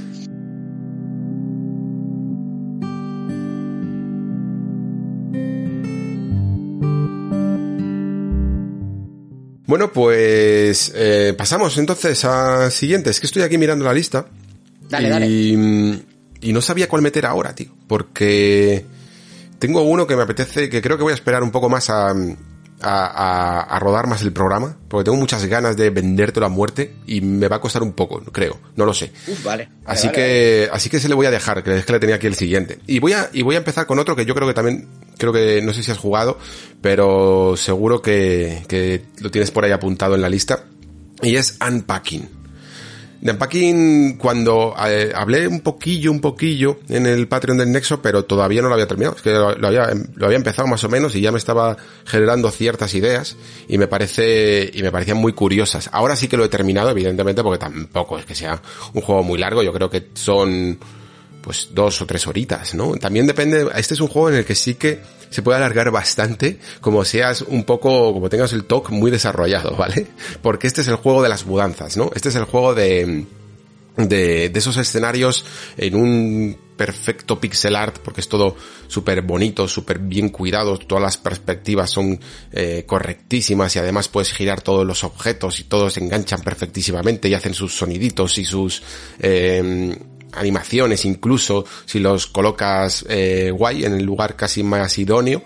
Y todo esto está muy bien, pero a la vez eh, la pregunta creo que mucha gente se podría llegar a hacer antes incluso, ahora ya está un poco más desarrollado, es ¿por qué leches jugaríamos a un juego de mudanzas, no? Para mí, una mudanza, yo entiendo que para ti también y para todo el mundo coherente también, es una de las cosas más estresantes del mundo, ¿eh? de verdad. O sea, si tienes una mudanza seria, puedes llegar a, a, a pasarlo realmente mal, porque eh, por mucho que evidentemente contrates una compañía de mudanzas o lo que sea, al final lo que estás haciendo es coger toda tu vida, meterlas en cajas, ¿no? Y, y, y, y pasas por muchas fases en lo que es un concepto de una mudanza. Pasas por la fase de meter, de primero seleccionar todo, el orden, cómo lo vas a hacer, cómo lo vas a empaquetar, eh, encontrarte cosas que, que no pensabas en ellas y que las tienes guardadas y de repente sacar recuerdos, eh, decidir si esos recuerdos deberías de continuarlos o no, ¿no? Y luego evidentemente desempaquetar también todo y saber dónde le eches, le encuentras un lugar al, al nuevo sitio, que a veces es un nuevo sitio generalmente eh, pasas por una cierta etapa en la que a veces incluso desde casa de tus padres pues puedes llegar a tener un poco más de espacio a lo mejor y luego pasas a una habitación que te vas tú solo y puede llegar a ser más pequeño eh, incluso que la que tenías en casa de tus padres. Y luego poco a poco a lo mejor a lo largo de la vida pues vas compartiendo piso y luego ya te mudas, eh, por fin tienes tu casa y ya vas teniendo más espacio, ¿no? Y todas estas sensaciones que tenemos en la vida real de lo que puede llegar a ser una mudanza, las tienes también en el juego, pero ocurre algo singular que no ocurre en la vida real. Y es que hay veces en las que te mola, ¿no? ¿Por qué? Porque le quita esa sensación de, de, de pereza absoluta y de, y de mm, estrés que tiene la mudanza real, ¿no? Porque aquí todo es evidentemente muy sencillo, mmm, tú le pinchas dos veces, mueves el ratón y ya tienes una cosa colocada, ¿no?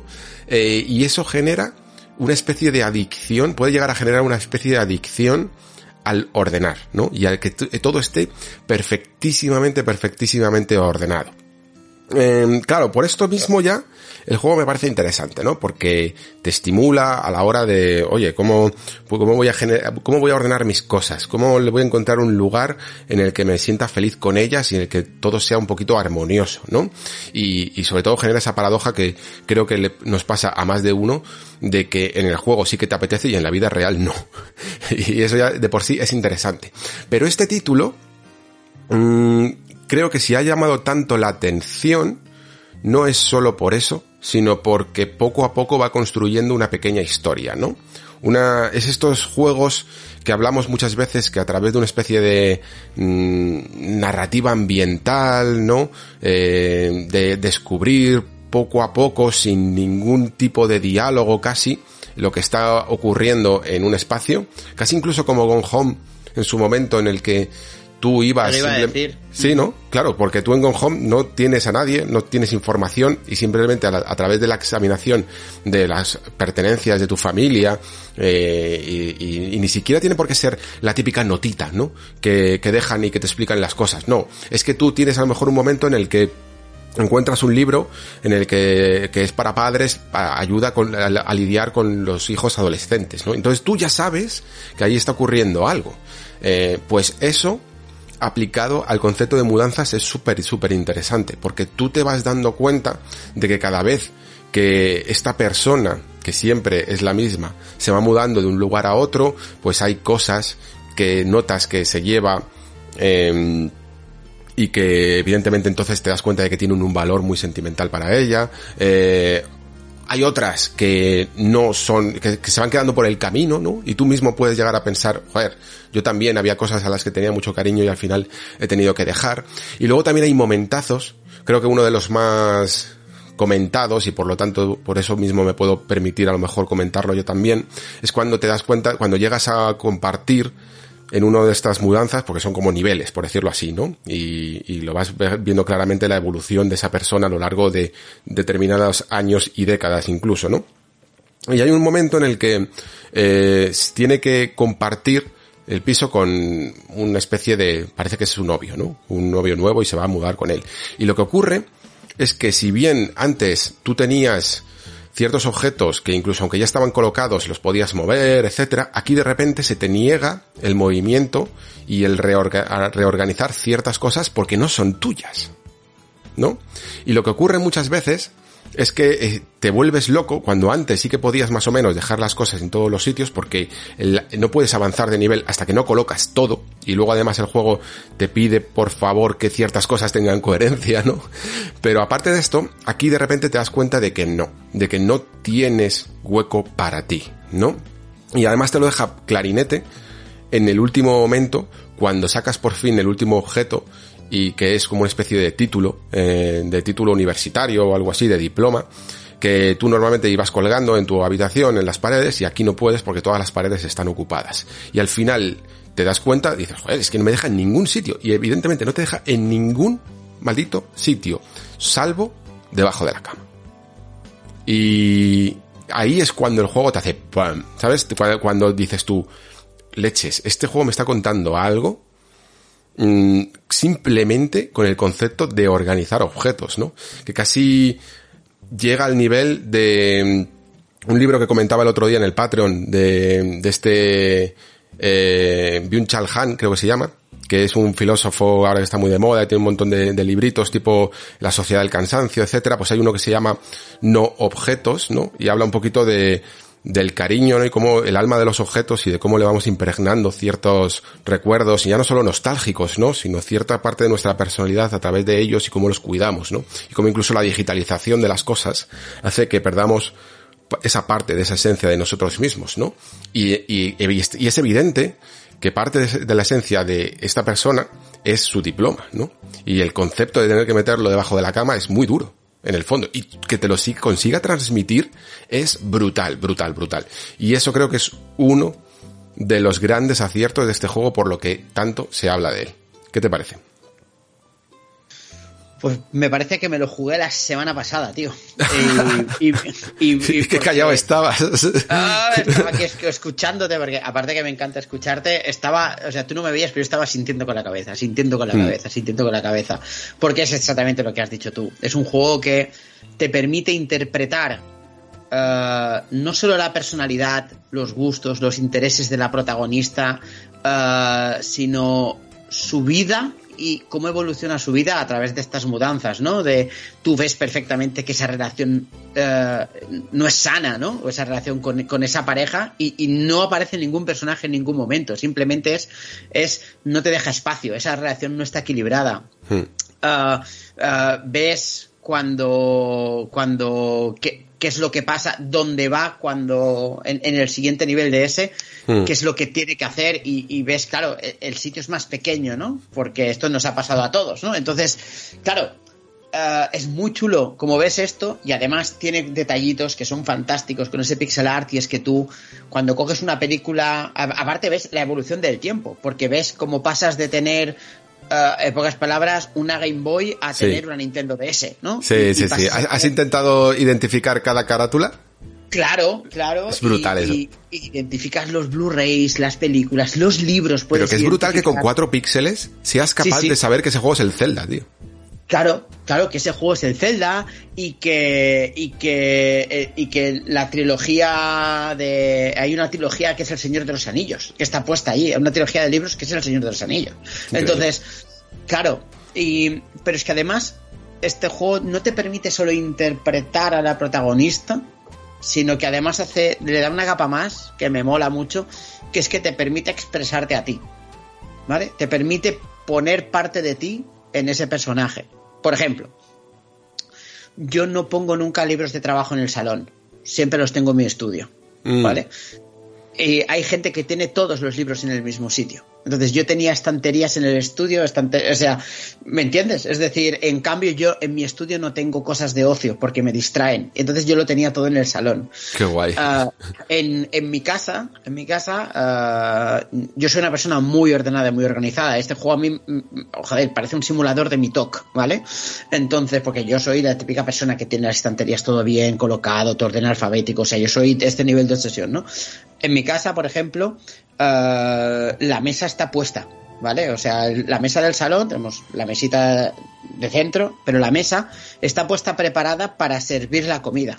Es decir, y por la mañana yo me levanto el primero y monto la mesa para tener el desayuno. Vale, pues aquí en la cocina puedes tener o la mesa vacía y las tazas en su sitio, o la mesa montada como para empezar a desayunar. ¿Me entiendes? Entonces, claro, y esto es, depende de cómo ordenas tú las cosas, de cómo organizas tú las cosas. O sea, te permite meter parte de tu carácter y de tu personalidad y de tu forma de hacer en, en el en el juego, ¿no? O sea, y, y, claro, y como además es un perfil que es afín a ti, porque al final juega videojuegos, tiene muñecos de acción, uh, es verdad que tiene otras aficiones, que esto también es chulo, ¿no? Como hay aficiones que van desapareciendo y otras que ganan terreno, ¿no?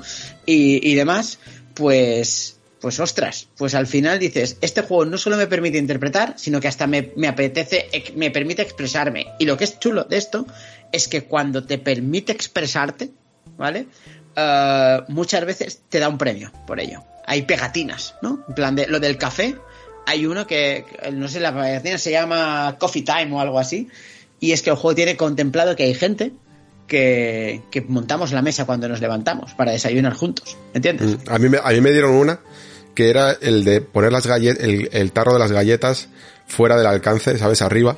Para no... Fuera del alcance de los niños, ¿a que sí? no, no, fuera, fuera de tu propio alcance, ¿sabes? Para que no te diera la tentación de tenerlo demasiado cerca. Entonces lo tienes que poner muy arriba. Uh -huh. Y, yo lo y... interpretado como que lo ponías fuera del alcance de los niños. Ah, en, vale, vale. Yo es que, eh, claro, yo lo, yo lo interpreté porque gracias a mi novia eh, es muy de las galletas. Entonces siempre se las pongo arriba. Entonces a lo mejor ah, pues mira, eso.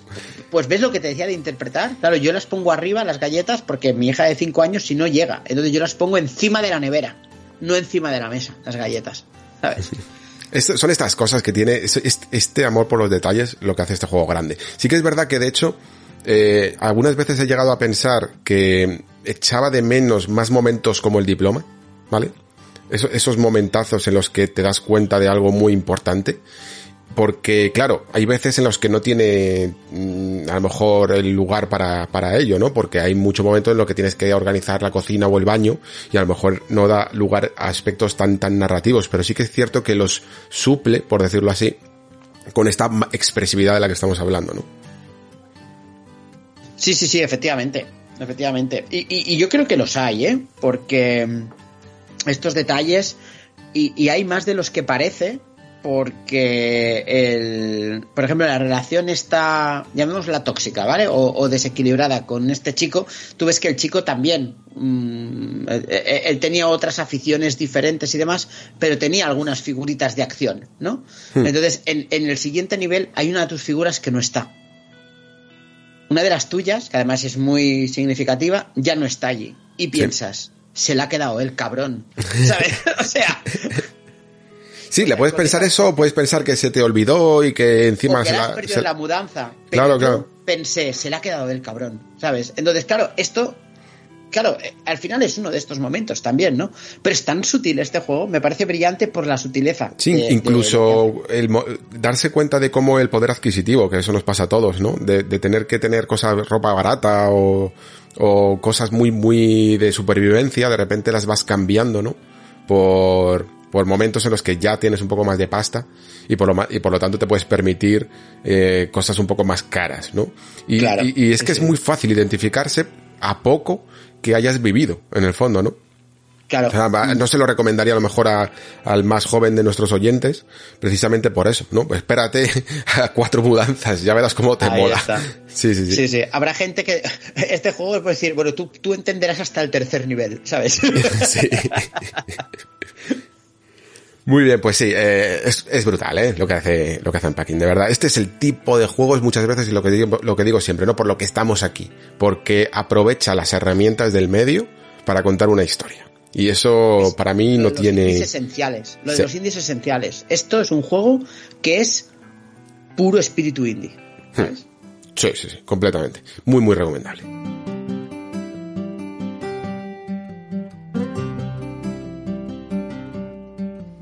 Vale, eh, tengo por aquí apuntado siguiente tuyo, Last Stop. Sí, este otro juego curioso, ¿eh? Curioso de narices. Es un juego uh, narrativo también. Me gusta mucho el juego narrativo, es lo que tiene. Uh, que son. Esto lo habréis visto, es de los creadores de Virginia. ¿Os acordáis? Ese experimento narrativo que duraba muy poquito, que estaba muy basado en ¿Cómo se llama? Muy surrealista, un poco David Lynch. Sí. Sí, Sí, yo, yo lo jugué, a mí este no me gustó mucho, ¿eh? el Virginia, la verdad. No, Muy pretencioso. Sí, 30 Flights of Loving, está basado en- en una serie de juegos también que son muy de este estilo. Y a mí también me pareció un poco pretencioso. Creo que tiene una banda sonora tremenda, eso sí, y, Mm. y una capacidad de, de encuadre y de fotografía muy de cine. Pero sí que es verdad que faltaban cositas así. Pero este juego se va a otra cosa radicalmente distinto. Este juego, Alex, te lo voy a decir yo, es un episodio del Doctor Who jugable. Mm, Vale, eh, a ver, te- te- yo, te- yo no voy a hacer como tú y te voy a confesar antes las cosas. Vale. Yo este juego lo he jugado a la mitad. Eh, Vale. No es que lo haya abandonado, ¿vale? O, o quizás sí, no lo sé, no lo sé. Lo he dejado como aparcado. Porque mm, creo que empezó muy interesante por las premisas, que ahora eh, contarás un poco. Pero al- a- lo que me ocurrió a la mitad del juego es que mm, me pareció que había como capítulos, para lo poco que duraba en el fondo, capítulos muy de relleno en lo que no ocurría demasiadas cosas. Y, me, está, y me llegó un momento eh, de bajón en el que fue como, mm, no me estás consiguiendo atraer la atención y muchas de las promesas que había al principio de momento no me están recompensando todavía, ¿no? Porque el- la intro es muy fuerte, con ese prólogo, eh, dices tú, ah, hostia, esto puede ser muy interesante y luego la premisa de cada una de las historias y por la mitad pierde fuerza, estoy seguro de que luego la recuperaría, pero ahí me he quedado, ahí me he quedado, tío. ¿Sabes las series inglesas que tienen una narrativa rara? Hmm. Las series inglesas, o sea, de ing- inglesas de Inglaterra, ¿sabes? O sea, que, que dices, sí, es como ciencia ficción, pero es rara, ¿vale? Sí, sí, esto sucede. es- Ay, no me acuerdo ahora cómo se llama esta. Ah, luego, luego sí eso te lo digo, pero sí, sé, sé lo que quieres decir. Es esto, ¿sabes? Y, y, y al final tienes eso porque tienen un ritmo. Es muy Doctor Who, muy Torchwood, ¿no? Por decirlo de alguna forma. Mm. Y al final son, es una historia de tres personajes que se acaban, obviamente, entrelazando. Tres personajes muy diferentes. eh, una super ejecutiva. Un chico que es un desastre y una joven, ¿vale? Un, padre que no sabe ser padre y una joven. Y un adolescente y que se encuentran, eh, cada uno tiene como un misterio que resolver por su lado o una situación que vivir por su lado, ¿no? Y al final todo acaba convergiendo. Eh, es un juego que yo le he puesto para decir, solo acercaros a él si os gusta mucho la ciencia ficción, esto, Bre- Bretaña, ¿vale? Eh, Mm. Bretona y, y- y- de Gran Bretaña, quiero decir, y, y las historias eh, curiosas, porque es un juego que además es verdad que eh, empieza muy arriba, después pega una bajona y después sube arriba otra vez, ¿vale? Mm. Pero el tema de los tres personajes creo que es lo que le falla. Creo que sí, lo que es que, es que esto es muy arriesgado, ¿eh? El cambiar de personaje es algo que para hacerlo tienes que ser un maldito maestro, porque mm, cada vez que, sobre todo tal cual lo estructura el juego, porque no es en plan una historia de principio a fin, sino que lo va intercalando, ¿no? Y el, el acto de intercalar, lo que sucede es que eh, tú estás atraído por una cosa, ¿no? Y, Sí. en el- y entonces te hacen zas, te pegan un hachazo y te dicen, y ahora tienes que, y ahora voy a empezar con la siguiente, ¿no? Y, "Ah, venga, vale. Y al final te consigue atrapar, pero otra vez te mete el hachazo, ¿no? Y otra vez te va con otro personaje. Esto sucede, vamos, a mí me ha sucedido en algunos libros y partes de, yo qué sé, de la nar- de, de Juego de Tronos, de los libros, de Canción de Hielo y Fuego, ¿no? Que cada vez que te, Sansa, oh no, ahora toca Sansa, ¿sabes? Exacto, y, exacto. y te- y te suele pasar, es normal, pero lo que pasa es que, claro, mm, también consigues grandes cosas a la hora de después entrelazar y ver luego los el- la parte coral del asunto, que, que también es importante. Claro, eh, aquí uf, yo creo que no lo hace tan bien, porque si, yo creo que si te permitiese jugar, digamos, hasta cierto punto todas las historias del tirón, decir, Mm. vale, pues, pues, pues voy a coger, primero voy a hacer todas las de la chica adolescente, ¿no? Después todas las de la ejecutiva esta, ¿vale? Que la llamo ejecutiva para no spoilear, ¿vale? Mm. Etcétera, etcétera, pues estaría bien, pero al final, claro, al final de cada capítulo tienes que pasar por los tres. Y además hay un cliffhanger en cada uno de ellos, ¿vale? Sí. Entonces, claro, al final el cliffhanger es, vale, ¿y ahora qué? Y entonces, ¿qué haces? Mm, Voy otra, vo- sigo este cliffhanger y al final voy- después voy a tener que esperar un montón porque me voy a tener que jugar dos, cuatro historias más entre medio, ¿sabes? y claro, y al final te rompe el ritmo. Sí que es verdad que la historia es chula, que la historia es eso, muy inglesa, pero es chula. eh, se sale un poco de madre al final, pero se va arriba, arriba, arriba, arriba, y es interesante y demás.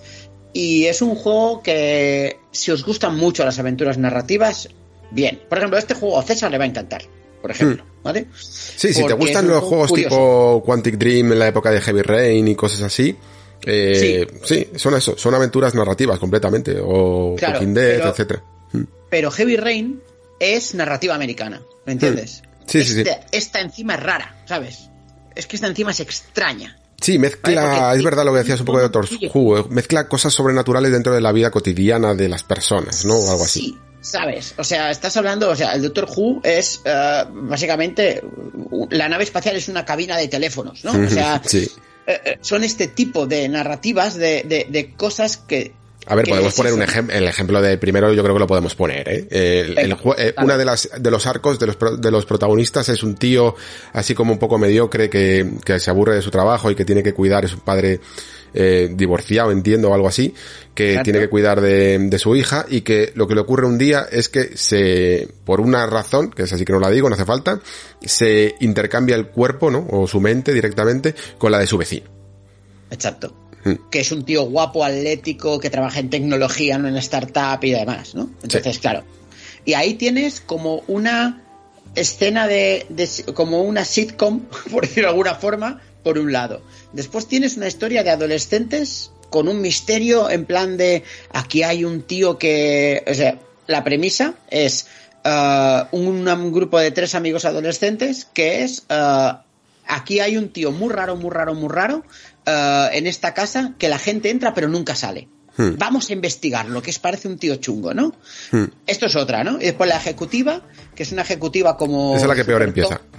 Exacto, como una ejecutiva super top, que no es exactamente una ejecutiva, que no quiero contar nada, que de repente, pues nada, tiene sus historias y tiene sus enredos y hay un tema de también un poco costumbrista, porque la tía es infiel, bueno, una serie de, de líos. Sí, ¿no? es que es eso, es como, vale, el, el lugar donde curra es interesante, pero no tiene ningún, de momento ningún girillo, no empieza con Ahí el está. girillo sobrenatural. Es como, como una historia de eso, de alguien que es infiel, y ya está. Ahí está. Y son como tres historias tremendamente diferentes que hay un momento que sí confluyen, pero mientras no sé si son lo suficientemente interesantes como al partirlas después Claro. tener ganas de volver, ¿sabes? Claro.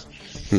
Y- es curioso de- esto de partirlo porque, de hecho, una de las, gra- las gran críticas que tuvo, eh, bueno, dentro de las lógicas, ¿eh? que tuvo The Last of Us 2, es que mucha gente decía, incluso se lo, se lo escuché a ciertas personas que entienden bastante de narrativa, que son escritores y tal, que quizá este juego, The Last of Us, eh, tendría que haber intercalado eh, sus, sus dos historias, por decirlo así. Es que tampoco quiero spoilear mucho, aunque entiendo que todo el mundo sabe de lo que estoy hablando. Eh, y que de esa manera a lo mejor habría conseguido más ritmo, yo pensando que va, que va. sí. Que va, que va para nada de acuerdo, ¿eh? Claro, claro, si, si lo que más mola de este juego es que aunque entiendo que entonces el final al que confluye no queda al final, sino que queda más en clímax en el medio y luego puede parecer un tanto anticlimático y por lo tanto no es hollywoodiense, pero si te hubieran estado partiendo todo el rato, no te hubieras podido enamorar de ambos personajes, ¿no? Yo creo que funciona mejor así. Claro. Yo- Porque te permite, o sea, porque a base de, el roce hace el cariño, ¿no? Sí, a sí. base de estar con ese personaje, llega, consigues llegar a entenderlo. Si te lo estuviesen partiendo constantemente, creo que siempre estarías del lado de Eli. Siempre. Claro, claro, Siempre, ¿no? efectivamente. Pues aquí, aquí el, aquí el partir, pues no acaba de funcionar bien. Y después el misterio es chulo, es una historia de ciencia ficción, es uno de esos juegos que los acabas y dices, vale, me lo he pasado bien, he visto un capítulo de ciencia ficción de una serie inglesa. Sí. Me parece correcto. Y que por lo tanto, que también está en el Game Pass, si te lo Exacto. fumas en el Game Pass, fantástico. Claro, claro, claro, es que es eso, es que es sencillo ponerlo en el Game Pass y demás. Y después tiene momentos, tiene algunos detalles muy chulos, ¿eh? O sea, detalles muy concretos, muy guays, cositas que pasan que dices, ¡hala! ¿Cómo mola esto, no? Pero esto lo hacen las series inglesas también, ¿no? Así que Sí. es muy de esto. Es un juego de paz puro y duro este, ¿eh?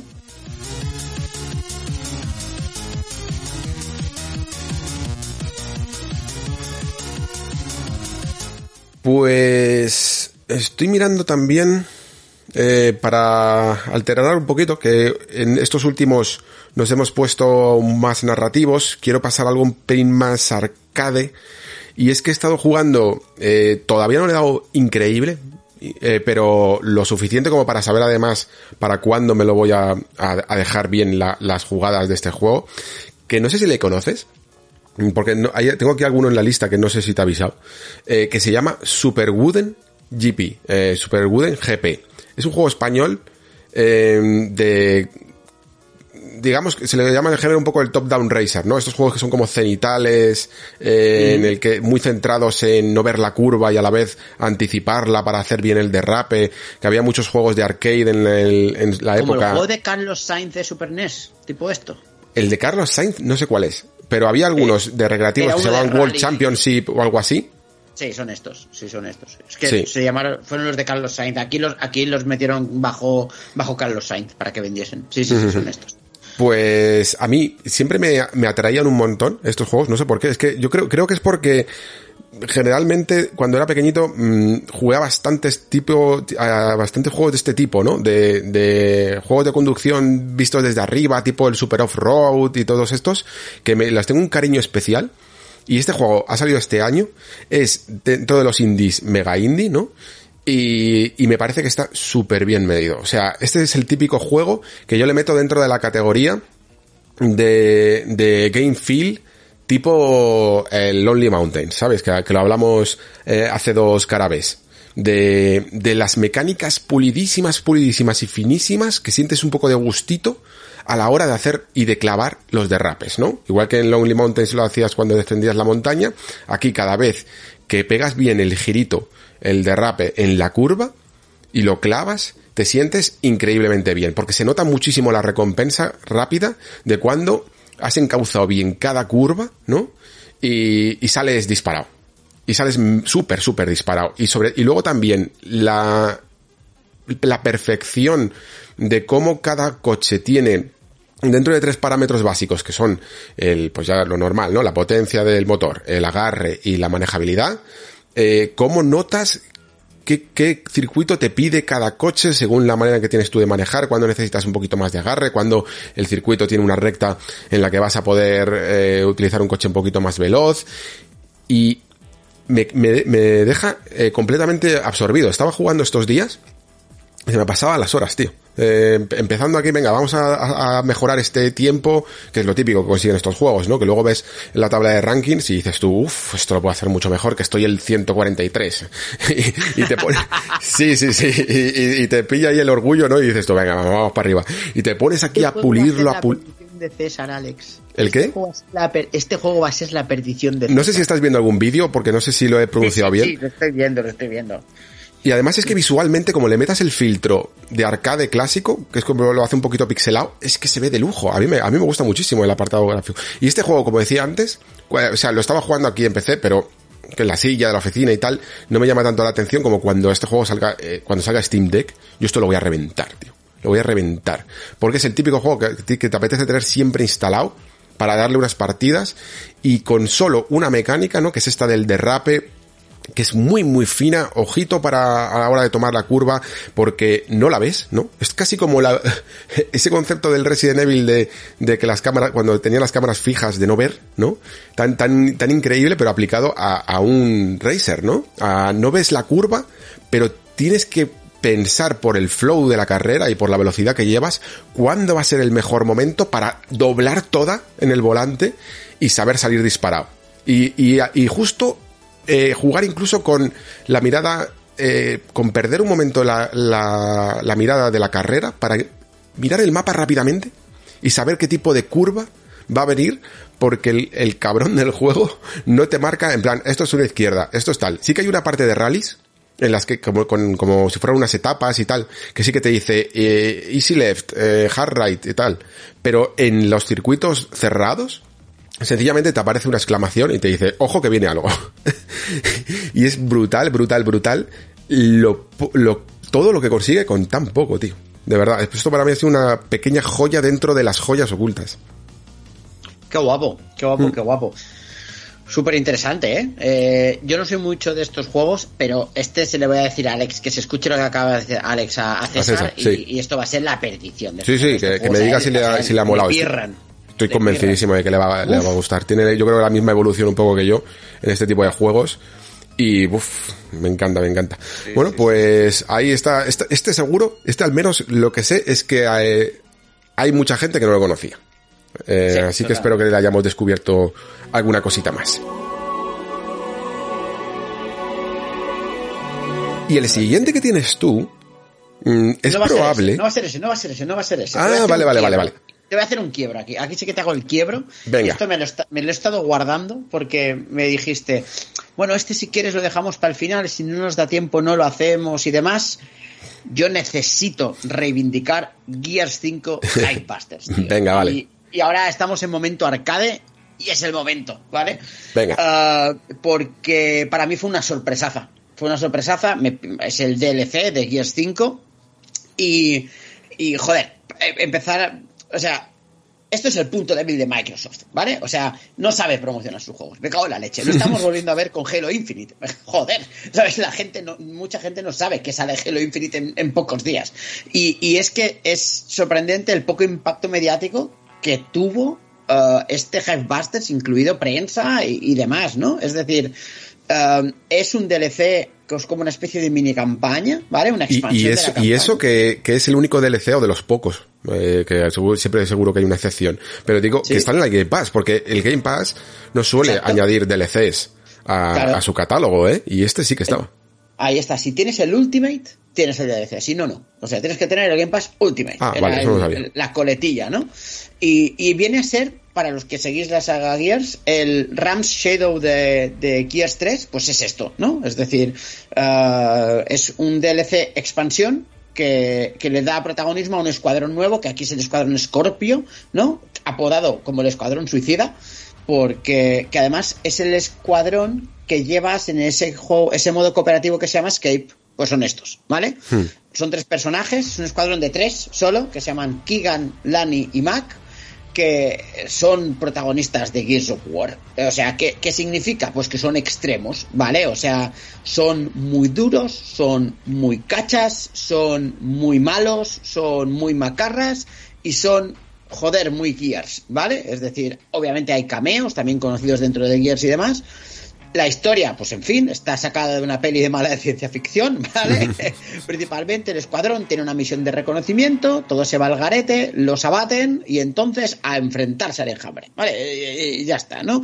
Y, y, y claro, es una experiencia súper corta, 3-4 horas, que se siente como experiencia completa, porque lo tiene todo, pero claro, quizás sea por la duración y quizás sea porque hace lo que no lo que no hacía Gears 5 y que se le achacaba a Gears 5 se le dijo la, las, las, fases pares rompen el ritmo pero las impares son las buenas ¿no? es decir mm. pues esto es las impares condensadas a tope, o sea, metes toda la puta acción Gears en, en, en, en, la mitad del tiempo, o sea, son el doble de enemigos en la mitad de espacio, ¿no? Con lo cual, en un pocas horas, o sea, tienes un nivel de intensidad de eso que yo acababa agotado de jugar a esto, ¿vale? Es decir, y además se perciben ideas para el futuro de la saga en el sentido de que tienen habilidad, cada Gears tiene una habilidad única y especial que le permite hacer algunas cositas, uh, tienes que, uh, que te permite combinarlo muy bien, por ejemplo hay uno que te pone un escudo, uno que te permite moverte más rápido, uno que te permite hacer más daño con la escopeta, ¿vale? Uno que hace que todo el mundo recargue de repente la munición, es decir, son cosas muy videojuego, pero claro, es... Uh, un, una, una, un Gears arcade, por decirlo de alguna mm. forma, ¿vale? Es un Gears más arcade que nunca y, uh, y súper salvaje. La campaña se disfruta muchísimo en modo individual. En cooperativo es una salvajada. Es una salvajada porque las habilidades te permiten crear esas estrategias molonas y chulas.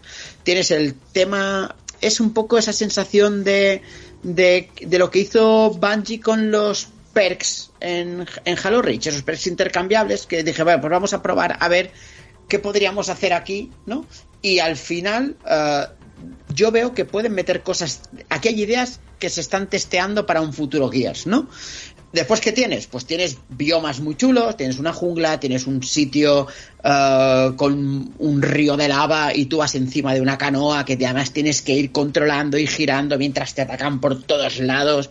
Es que es el puto despiporre, ¿sabes? O sea, además el escenario es brutal, ¿eh? O sea, es sí, sí, sí, uno de los eh, niveles más guays de... Claro. No, no este en concreto, sino todo el DLC.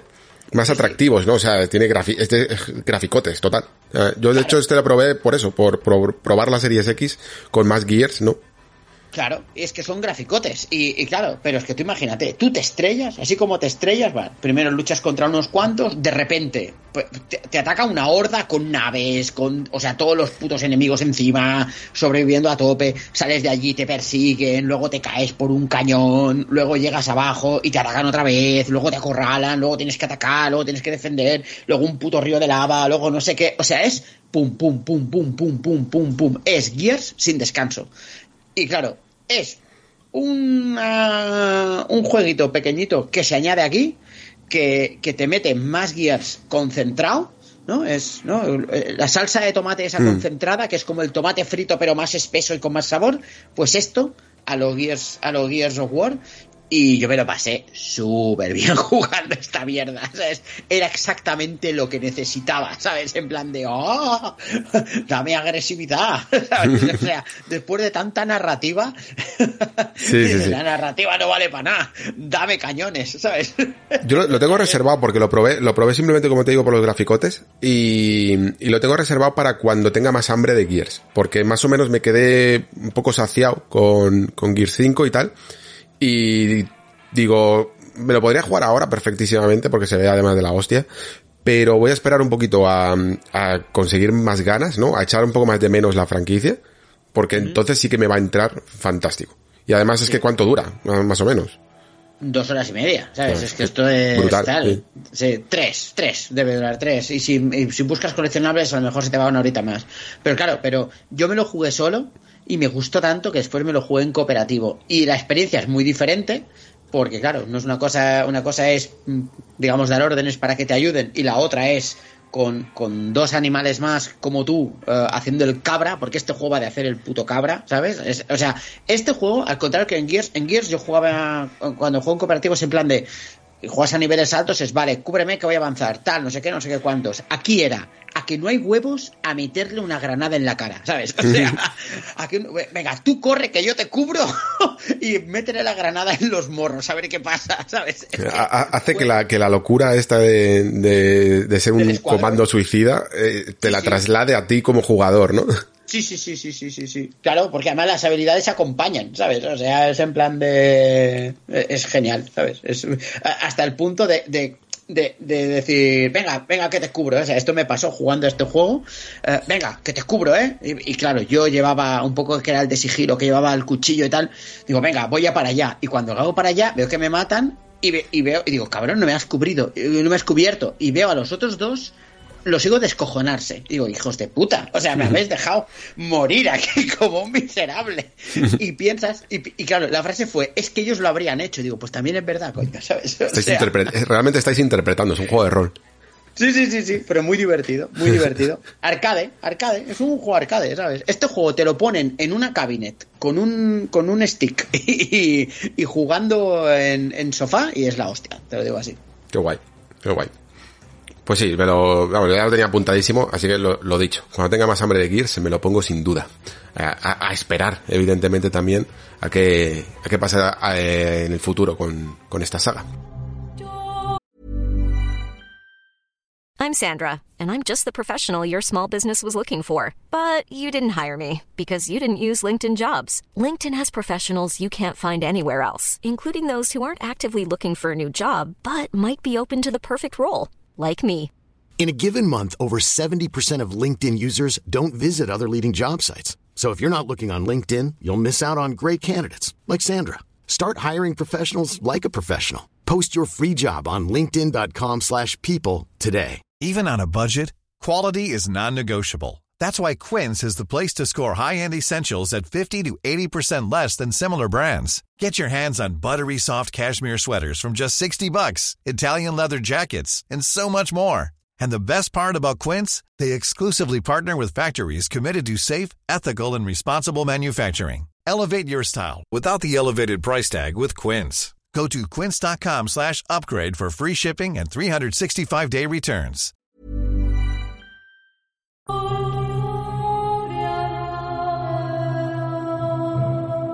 Creo que ya me siento preparado para hablarte de este. Eh, Venga, vamos. Damos otro giro otra vez de nuevo a la mega narrativa y hablamos de The Forgotten City. Este juego también está en el Game Pass. Este. Necesito mucho, muy fuerte que me cuentes Hmm. de este. Me, me- me cuesta mucho hablar de él porque no es fácil hablar de este título.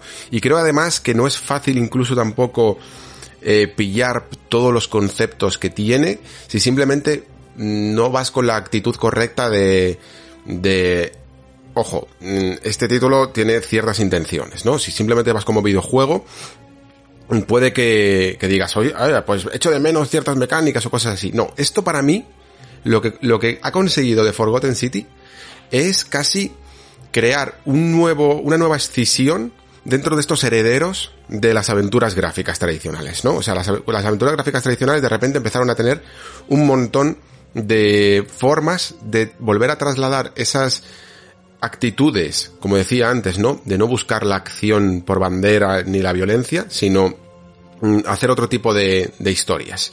Y, por, y evidentemente tuvimos, pues como los herederos de, hemos dicho antes, eh, Quantic Dream, eh, Telltale, hemos hablado aquí también de las Stop, ¿no? Esas aventuras cinemáticas, ¿no?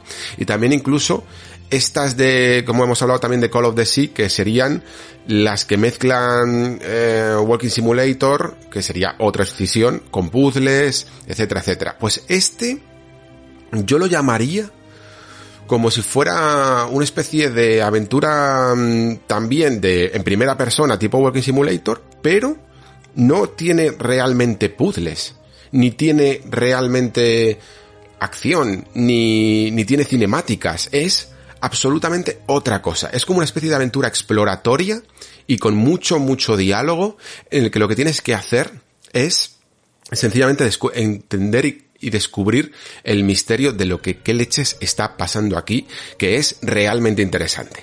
Antes incluso de empezar a contar de qué va este misterio, decir que esto, si no me equivoco, nació un poco como una especie de mod del Skyrim, un mod que se ve bastante, bastante bien y que además en Series X se juega de lujo porque va súper suave con los 60 frames, tiene una iluminación mucho más moderna y, y pinta de lujo. Pero es que además de ser un mod del Skyrim, ¿tú te acuerdas, Pere, de, de por ejemplo esas misiones que había, eh, sobre todo por ejemplo yo recuerdo las de Oblivion, en las que eh, no había que combatir, que de repente te quedabas encerrado en una casa y eso parecía casi un misterio de Agatha Christie. y tenías- Correcto. Sí, sí, sí. Pues esto es.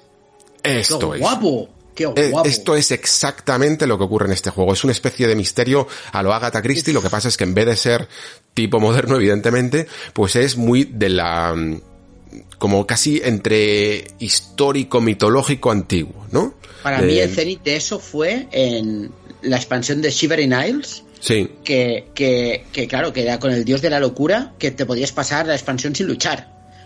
Que era eso, a, a base de conversación, a base de convencer, a base de averiguar información, entonces te abría una línea de diálogo aquí, entonces puedo hacer no sé qué, entonces puedo conseguir este objeto, entonces no sé qué.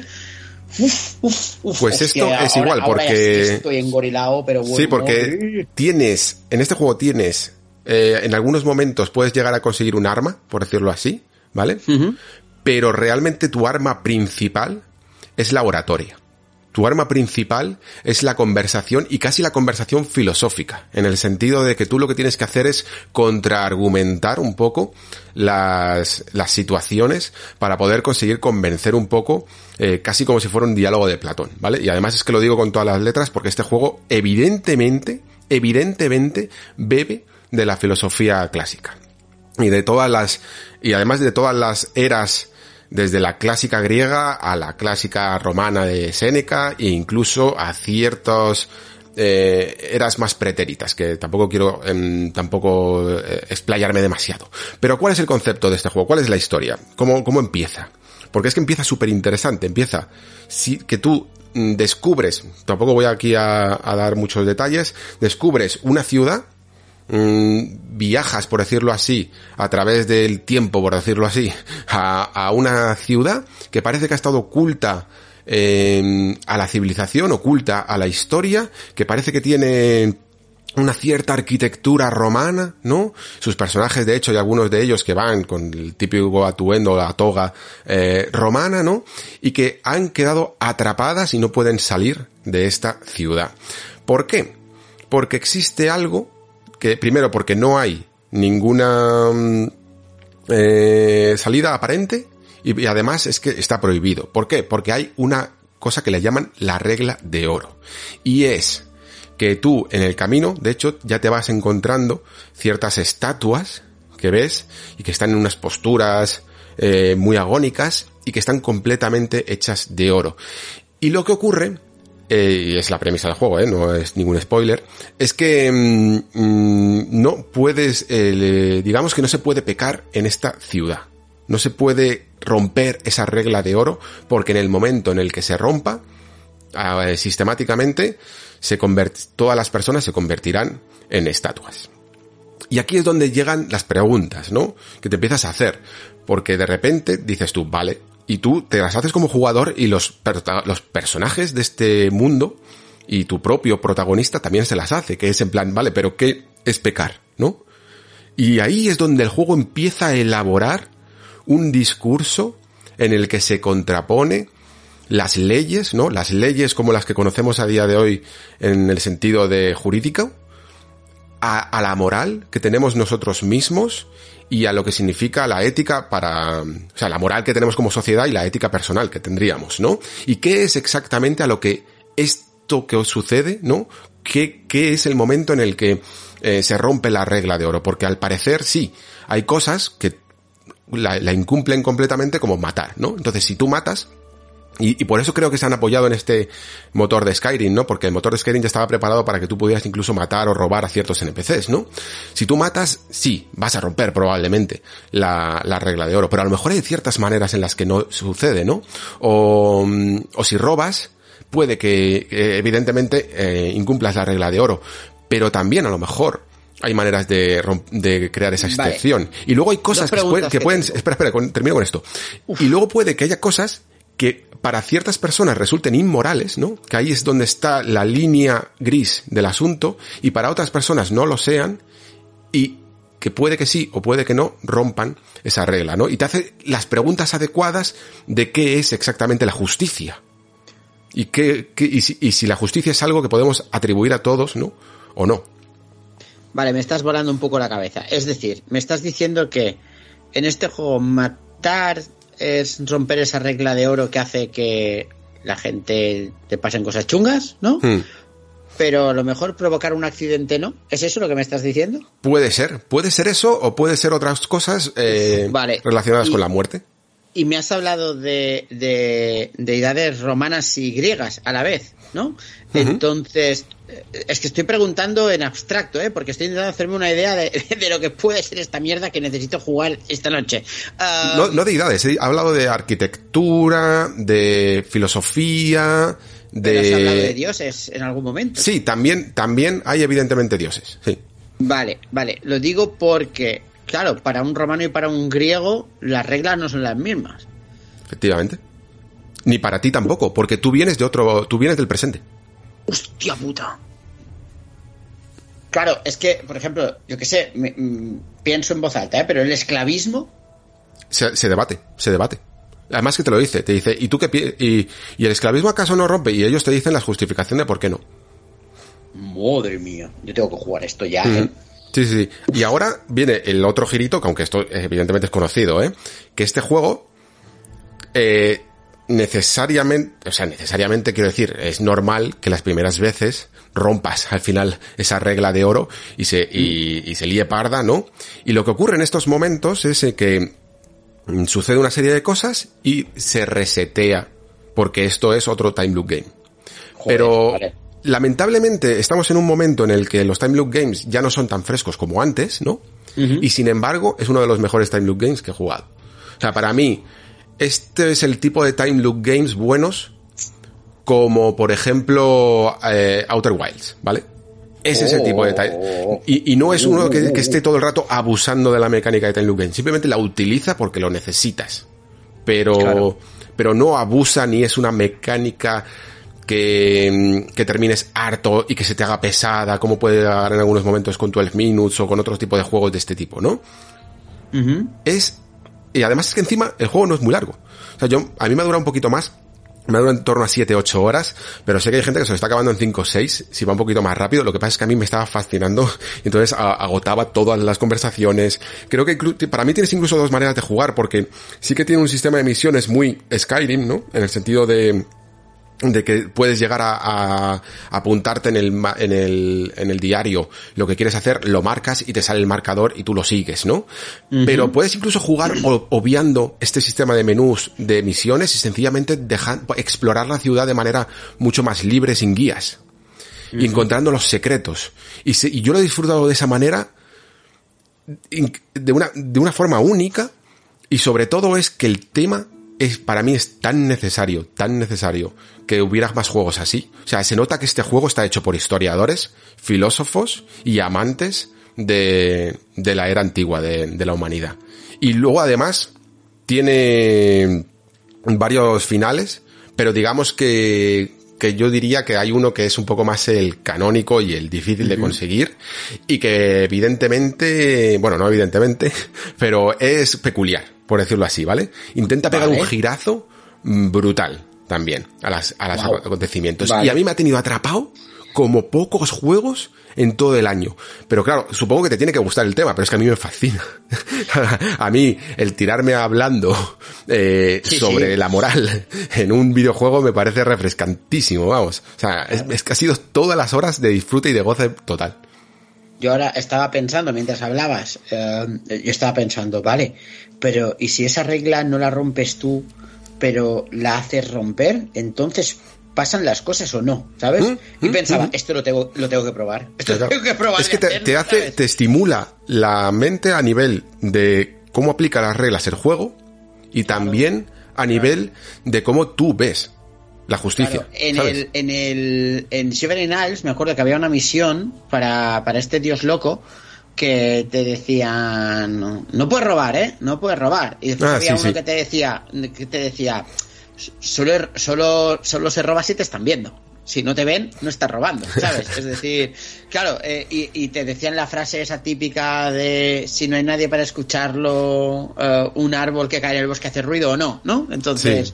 Pues no, me, no, me, extrañaría para nada que si esta gente encima ha pillado el motor de Skyrim, no sean también fans, aparte de, de todo lo que comentaba antes, que sean fans de Oblivion y, de, y, hayan jugado a esto, ¿eh? Pero perfectísimamente. Qué guapo, tío. Esto, esto me tengo que... Esto te va a molar muchísimo, Pere. es el próximo juego que yo me juego, te lo digo ya. Mm. y lo tienes en el Game Pass, vamos. Ya. Sí, sí, sí, sí, sí, sí, sí, Bueno, pues ay, me he quedado... Joder, qué ganas tenía de hablar de esto, ¿eh? convencidísimo, ¿eh? Convencidísimo, bien, bien, bien. Convencidísimo. Muy bien. Y además, mira, en, esta, en esta ocasión no tienes que gastarte pasta. No, no, no, va bien, va bien, va bien. A ver, este va a ser eh, un, un carabé más amable porque hay mucho Game Pass. Hay mucho Game Pass, sí.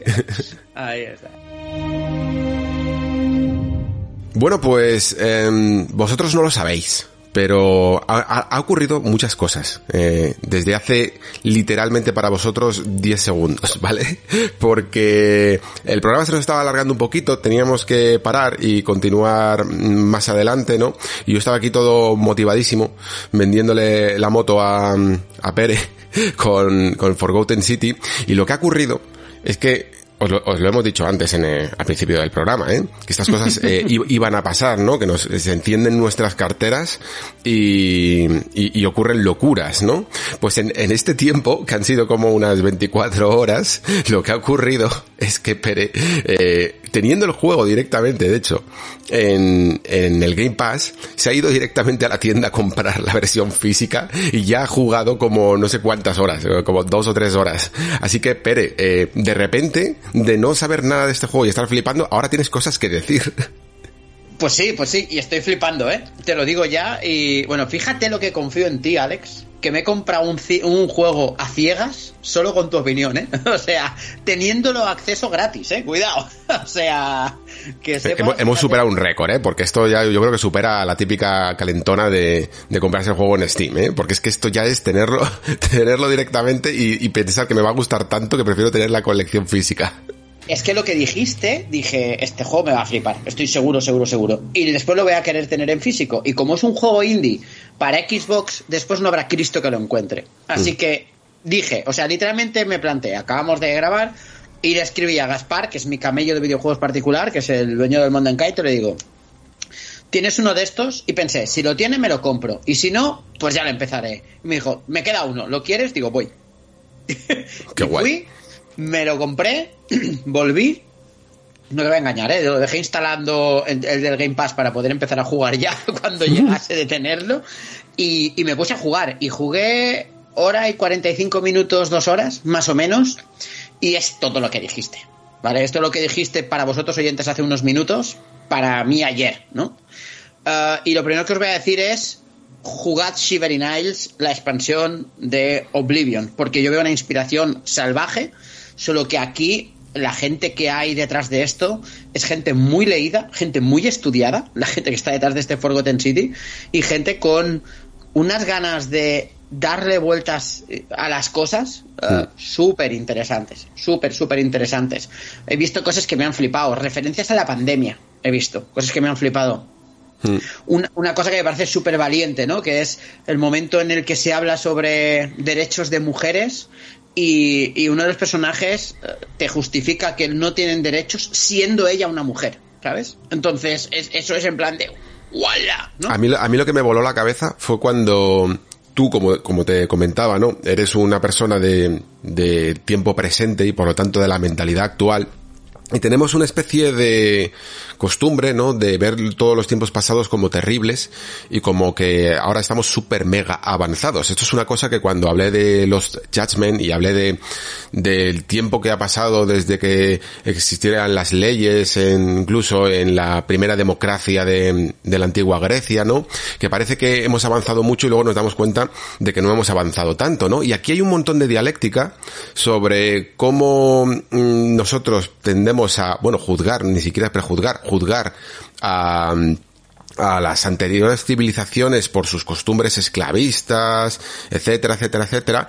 Y me gustan mucho los contraargumentos que hacen los, eh, los personajes como diciendo, vale, ¿y cómo es tu sociedad? ¿Sabes? Y cuando le vas explicando la manera en la que tú en el fondo puedes llegar a ser una especie de esclavo moderno, es brutal porque te das cuenta de que en el fondo no ha cambiado un poco la forma, pero no ha cambiado tanto el fondo. Y es increíble, y es lo que dices tú, ¿no? Que te das cuenta de que este juego parece casi sacado de una dimensión alternativa en la que la industria de los videojuegos hubiera estado dominada por eh, gente muy leída, ¿no? Muy, muy intelectual y que tenía otras cosas que decir, ¿no?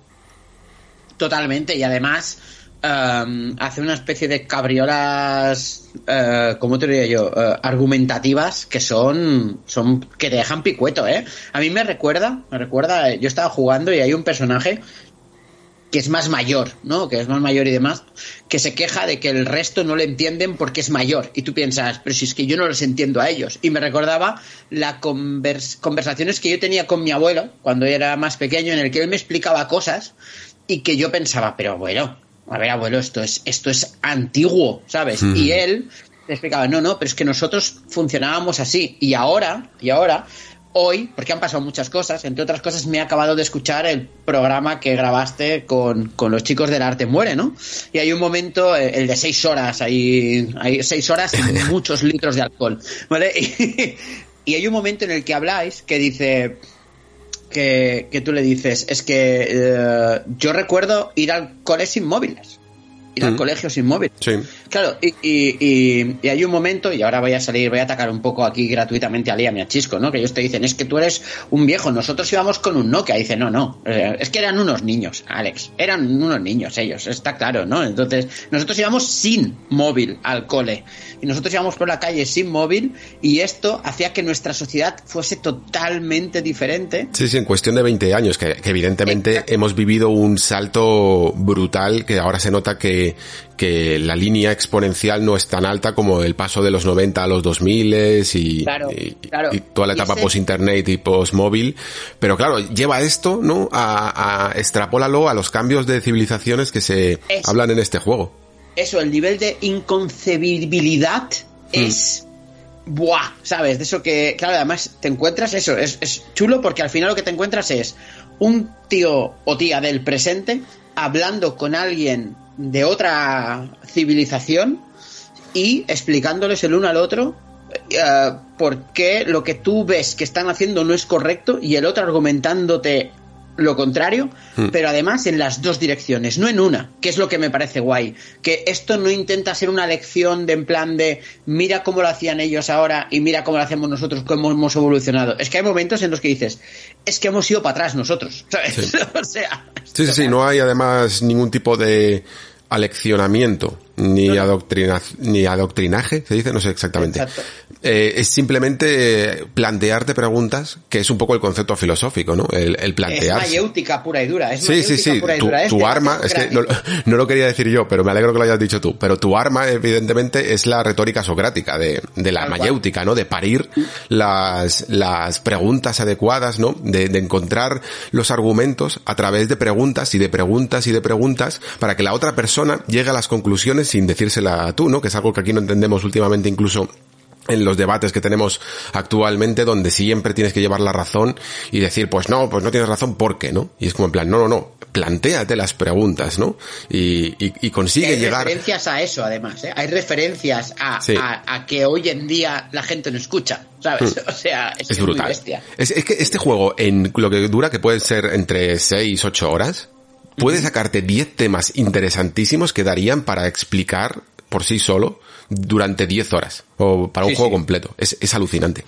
Es tremendo. Yo ayer eh, jugué por la noche y demás, y cuando me fui a la cama y demás, y puse el juego en la estantería, dije, qué bien que lo tengo. ¿Sabes? Es de esos que dices, qué guay que lo tengo en físico, ¿sabes? Es de esos que, que quiero atesorar. Así Sí, que. sí, sí. Por cierto, yo creo que no es exclusivo en físico de de Xbox, ¿vale? No, me no, parece no. que lo he visto en versión Play 4 y Play 5. Sí, no, yo decía lo de que lo busco en Xbox, me lo compré enseguida porque las tiradas de los juegos indies en Mm. Ah, Xbox sí. son muy cortas. Sí, sí, sí. Y cuando dejan de venderse de forma abierta, eh, ya no hay que los encuentre, a no ser que un día tengas potra encontrándolo de segunda mano, ¿sabes? Mm. Y El en Series X eh, el juego va suavecísimo, Sí. súper, sí, sí, súper bien y se ve bastante, bastante bien para ser este mod creado por tres personas. Y, y eso sí, evidentemente se nota mogollón el concepto Skyrim, ¿no? De cuando le pillas a una persona que, que está incluso dada la vuelta y hace el pedazo de zoom a su cara, ¿no? Exacto. Exacto. Y ese giro, su- giro tipo tanque, ¿no? Que te gira. ¡oh! Sí, sí, te sí. mira. Sí. Brutal, brutal. Bueno, o sea, le vais a notar que no es una y los- producción loquísima Y los en ese pelos sentido. de Skyrim. Los pelos de Skyrim. Sí. El pelo de Skyrim es, es. O sea, yo espero que en el del Scroll 6 el pelo continúe siendo de plástico, ¿sabes? Porque si no, perderemos ahí un, un identificador claro de los juegos de esta saga. Total, total. Bueno, pues me alegro un montón de que mm, de que, bueno, no, so- no solo de que haber- haberte convencido, sino de que yo creo que ha salido bien esta sección, porque para mí, en, dentro de esta cara B, y de que todos los juegos evidentemente eran importantes, este era mi pico, mi cenit, de lo que tenía que tratar de, de venderte a ti, y espero que también al- a los oyentes, porque se ha convertido prácticamente en uno de mis juegos favoritos del año, ¿eh? O sea, así, Sí, sí. así lo claro. He terminado emocionadísimo y sé que eso va a ser uno de esos juegos que en la memoria va a calar y va a terminar creciendo el recuerdo. Sí, yo te lo digo. O sea, o sea mm, hoy que estamos grabando esto, esta noche grabamos los gotis de la taberna y por eso no me da tiempo a meterlo, porque para mí es imprescindible habérmelo terminado, ¿no? No me da tiempo. Pero creo que podría estar. Y también te digo otra cosa, Alex. No estás preparado para la cantidad de micropodcasts que te voy a mandar por WhatsApp comentándote el juego, ¿vale? que lo sepas. Fantástico, serán bien recibidos todos y cada uno de ellos. Bueno, pues eh, vamos a seguir un poquito por esta línea, incluso yo diría, ¿no? Porque el siguiente juego que tienes tú también tiene mucho de reflexión, también tiene mucho de narrativa, también tiene mucho de filosofía y política, aunque un poquito más actual, eso sí, ¿no? Que es este Road 96, que este además vamos a poder hablar también bien porque lo hemos jugado los dos. Pero si quieres comienzas tú, Pere, y nos dices qué te ha parecido este Road 96. A mí es un juego que me ha encantado. Me ha encantado porque. Y, y me ha sorprendido, ¿eh? Um, Porque es un juego que me apetecía mucho, que quería ver un poco cómo hacían el tema de. uh, de esa narrativa procedural casi, ¿no? Que, que te Mm. vendían, que al final no es tan procedural, No. ¿eh? No, no, es, es más bien un puzzle. Lo que Sí. pasa es que tú vas recibiendo las piezas en orden diferente de las que las recibí yo. Es un poco eso, ¿no? Entonces, el orden de las piezas es aleatorio. Pero aún así, me, me gustó mucho. Viene a ser lo que sería un roguelike narrativo, ¿sabes? O Hmm. a mí me gusta también definirlo como el siguiente paso en la evolución o un paso en la evolución de los juegos tipo Telltale. Porque al final lo que hacen es fragmentarte la historia a través de historias de personajes y, crearte como. O sea, hay una meta historia y después están que se crea parte de muchas historias que tú vives a través de muchos personajes. Es que es, un puzzle. O sea, es un puzzle que hace puzzles para convertir un puzzle. Es un, un poco un follón. Pero a mí me ha gustado mucho porque, y creo que aquí se va a entender, es lo más parecido que yo he visto que se ha hecho a eso que describió Ken Levine que se llamaban los legos narrativos, ¿no? Que hmm. al final tú lo que tienes son como un Lego muchas piezas y tú las puedes montar de diferentes formas, pero al final son las piezas que tienes y tú puedes jugar con esas piezas, ¿no?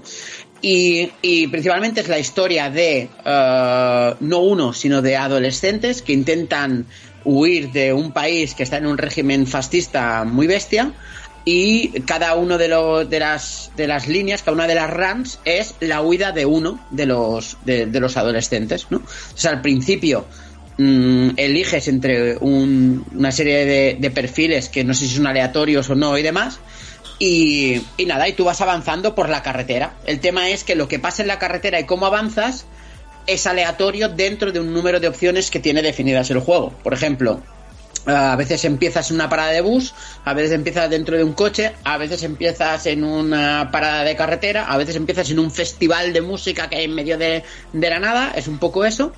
Y después, que es lo chulo, a partir de aquí tú tienes una serie de decisiones de cómo vas, ¿no? Yo qué sé, estás en una parada de carretera, en un dinner de estos, y después, pues tú decides si robas un coche y te vas conduciendo, o si coges el bus, o si llamas un taxi, o si te vas andando, ¿no? Y en base a eso, pues de las opciones que tiene, pues el juego te pone la siguiente pieza del puzzle. El tema es que en cada una de estas piezas te encuentras uno de los ocho personajes clave secundarios que hay.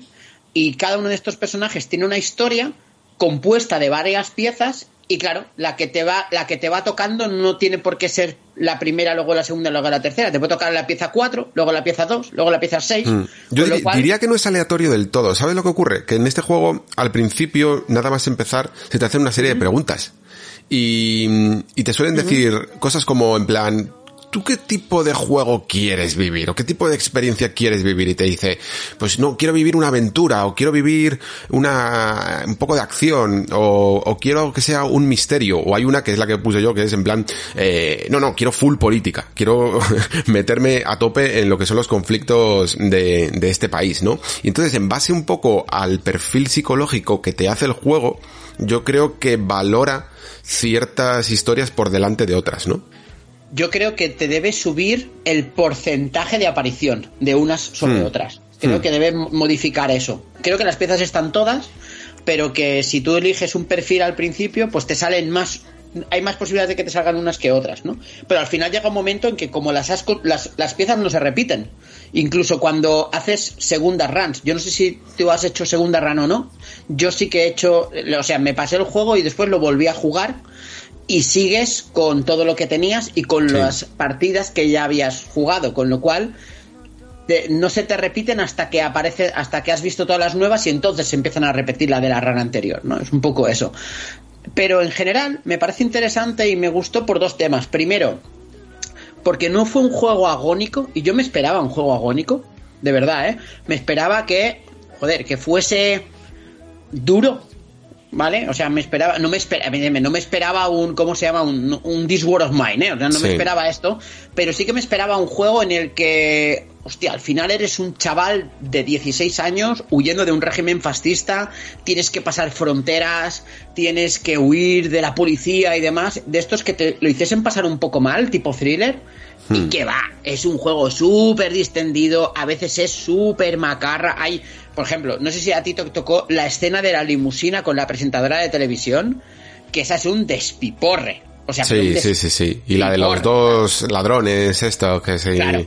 Sí, todas las de los dos ladrones son un despiporre. Pero, pero hay, hay, están las dos caras. Es un juego que no quiere rechazar el humor, pero tampoco quiere rechazar el compromiso, ¿eh? Porque también hay escenas como la del autobús, no sé si se te tocó, que, que es dura, ¿eh? Y que te ponen un brete y, notas ahí un poco que las cosas son serias, sí. Y el juego lo hace bien porque yo creo que además debe tener un motor de estadística más que la simple aleatoriedad, como dices tú, porque por ejemplo hubo un momento en el cual, claro, yo después de, un arranco en un personaje y, y, no llegar porque me detienen, después hago otra, después hago otra, y claro, y ya había un momento en que digo, ah, vale, este juego pues es casi de cachondeo, ¿no? Porque por lo que me había tocado y demás. Y entonces, eh, en la siguiente me encuentro a la policía, a un arranco en la policía, que la policía se me pone tonta y me pegan un tiro y me matan.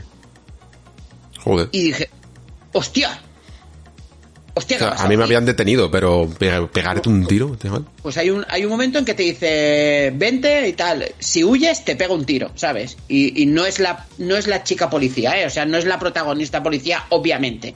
Sino que son otros policías y demás. Y yo dije, ah, dije, me voy a ir y me van a insultar, porque este, en este juego no se toma nada en serio. Y de repente digo, ¡pam! Estás muerto. Y, se, y sale la presentadora diciendo, nah, un chico murió, tal cual, no sé qué y dije, hostia, o sea, me cambió el tono de un momento a otro. Y dije, ah, vale, es que aquí está todo.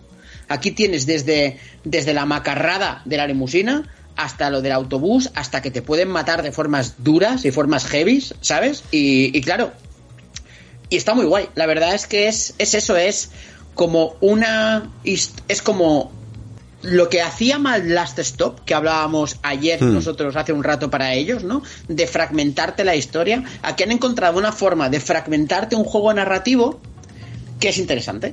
Que es interesante, tiene coherencia, no te hace perder ritmo y además te invita a seguir jugando y decir, uy, voy a hacer otra a ver qué me sale ahora, ¿no? A ver qué va a pasar, porque pasa de todo. O sea, te, te puedes llegar a encontrar sectas, o sea, un concierto, un debate político. Y, y, lo que es muy chulo, que no lo he dicho, es que cada una de estas escenas eh, tiene casi como sus minijuegos internos propios, ¿no? Como mecánicas mm. pequeñitas propias. Hay una de tocar la guitarra, hay una de filmar con una cámara, hay una que es muy de sigilo, hay una que es de convencer, hay una que estás en un atraco que parece sacado de Pulp Fiction, ¿sabes? Y, no sé, es un juego que yo lo disfruté muchísimo, muchísimo, muchísimo. Tanto, Alex, que cuando me lo acabé, me lo compré en físico. eso, eso, ya es prueba de, que, te, de que te gustó mucho. A mí me pareció un juego muy, muy curioso y muy experimental porque mm. se notaba que estaba hecho como para romper barreras, ¿no? Eh, vamos, eh, simbólicamente, figuradamente y literalmente, porque también se trata de, de traspasar la frontera.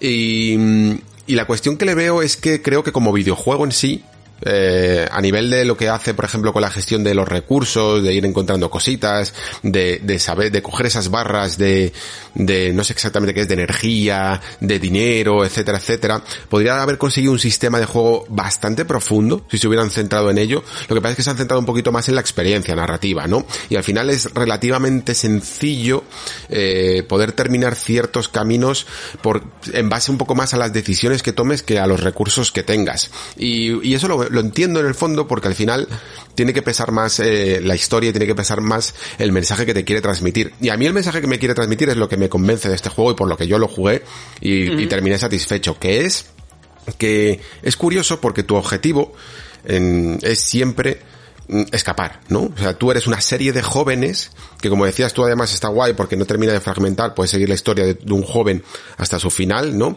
Y su final puede ser o bien eh, terminar al otro lado de la frontera o bien eh, terminar por el camino detenido o lo que sea, ¿no? Como decías tú que te pegaron un tiro. Eh, puede ocurrir lo que el, el, juego no te juzga ni ni te detiene la partida ni hay un game over, sencillamente pasarías, ¿no? a la historia de otro personaje, con lo cual ya han creado un juego en el que no existe protagonista principal, que esto ya me parece me parece de lujo, o sea, me parece algo que necesitábamos más ideas como esta. ¿Y, y qué aporta el hecho de no tener un personaje principal?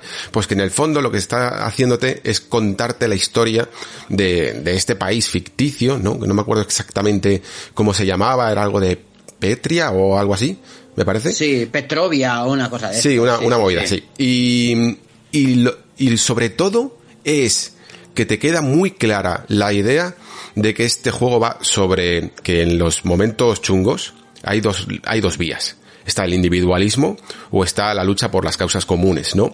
Y se nota muchísimo en cada una de las decisiones que te ponen porque te das cuenta rápidamente que cada vez que te implicas en la causa, que te implicas por los derechos de los oprimidos, por la brutalidad, contra la brutalidad policial, etcétera, etcétera, etcétera, siempre pagas el precio, ¿no? Sí. Eres Sí, el, sí, te comprometes a ello y terminas detenido o, lo que sea, o mucho peor, ¿no? Mientras que normalmente las formas que yo he conseguido de escapar son las más individualistas, ¿no? Las que te das cuenta de que al final muchas veces tienes que abandonar a gente por el camino, no meterte en líos, eh, salir corriendo, callarte, un montón de cosas para sobrevivir, ¿no? Que no puedes juzgar, evidentemente, en estas situaciones a nadie, pero que están hechas para darte ese ese mensaje dual, ¿no? De en plan, en estos conflictos, al final, eh, quien sobrevive muchas veces es quien menos se mete en líos, ¿no?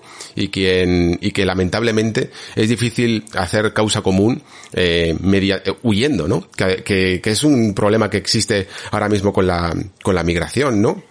Que muchas veces el, conce- el, el acto de huir evidentemente es cuando no te queda mucha alternativa, porque, pero en este país lo que intentan sobre todo es darte la sensación, porque hay unas elecciones y tal, darte la sensación de que hay una pequeña salvación, ¿no? No de que todo está perdido, ¿no? Y, y un poco sin juzgar, establecer cuál es el espíritu de los jóvenes de, de este país ficticio, porque todos son jóvenes que, que está muy bien elegido en el sentido de que los jóvenes normalmente no quieren eh, acarrear con la mochila del pasado de los pecados de los padres, ¿no? Que es algo casi bíblico. Y, y en este juego entonces te dejan un poco elegir y darte cuenta de que mm, lamentablemente el individualismo y el bien común a veces no van de la mano y tienes y no te queda otra que elegir, ¿no? Y cada una pues tiene sus consecuencias. Sí, uno puede hacer que conserves tu vida, ¿no? Pero otras veces habrá gente que se quede que se quede por el camino para que otros conserven esa vida, ¿no? Y es tal el mensaje de profundidad y sobre todo sin, de nuevo, como hablábamos con Forgotten City, sin adoctrinar, sin, sin intentar dar una conclusión única, ¿no? Sino hacer que tú mismo pienses cuando termine la partida en todo esto y digas, ¿qué haría yo? ¿No? ¿Qué haría yo si estaría, si estuviera en estas situaciones, sobre todo las más comprometidas, ¿no? Porque hay algunas que son ligeras, evidentemente, más ficticias, pero hay otras que te puedes perfectamente saber que han ocurrido de verdad y que te pongas tú en su caso y diría, ¿tendría yo el valor de comprometerme aquí, de levantar la voz, de alzar el puño y rebelarme, o me callaría para conservar mi vida, ¿no? Es súper interesante. Sí, sí. Además, te lo te cojo lo que has dicho y te lo envido, ¿vale? Porque te has dicho dos vías y no, hay tres. Está la vía del individualismo, la vía de enfrentar, pero está la vía de entrar en el sistema. También te deja la opción, ¿eh? Entonces, es de, si tú cuando te encuentras, por ejemplo, la periodista es pro sistema a tope y hay una serie de personas que son pro sistema y te piden ayuda para perjudicar a los que van en contra del sistema y si tú les ayudas te dan un montón de dinero, te avanzan un montón en el camino, ¿sabes? O sea, Es que, claro, he, he obviado directamente esa Claro, vía. es, es, si quiere, claro, y aquí viene lo otro, y es que no llevar solo un personaje, Alex, y esto es algo que es muy inteligente, te permite no jugar siempre igual. Entonces, claro, yo jugué a veces en plan de, vamos a ver, yo cada vez que empezaba a narrar, la primera no, pero cuando ya veía cómo funcionaba el juego, digo, vale, ¿yo qué voy a hacer aquí? Venga, voy a ser un activista. Entonces, con ese personaje jugaba activismo a tope. Con otro es, no, no, un superviviente, ¿vale? Voy a probar qué pasa si me pongo de parte del sistema, ¿no? Y claro, y, así pude ver las diferentes formas de jugar y de reaccionar y es muy guay esto. Pero el tema está en que, y fue suerte, ¿eh? Fue porque es- esa run la jugué como un activista. Pero hay un personaje que es clave dentro de- del juego, uno de los secundarios, para sacar el final bueno. Y, y lo que dices tú, ¿no? Sobrevivir es más fácil si vas solo, pero la única forma de jugar el final bueno es en ese momento, en ese momento, sacar eh, el, el tu yo más altruista y sacrificarte tú para que se salve ese personaje, ¿no? Es la única forma. Y justamente yo tuve suerte que jugaba con perfil activista y lo conseguí. Pero pasó eso. Y claro, fue ¡Wala! De repente es claro, sobrevivir es más fácil, pero sobrevives tú. Pero si quieres que gane el, eh, el, el contrasistema. Claro, si quieres cambiar las cosas, tienes que sacrificarte, efectivamente.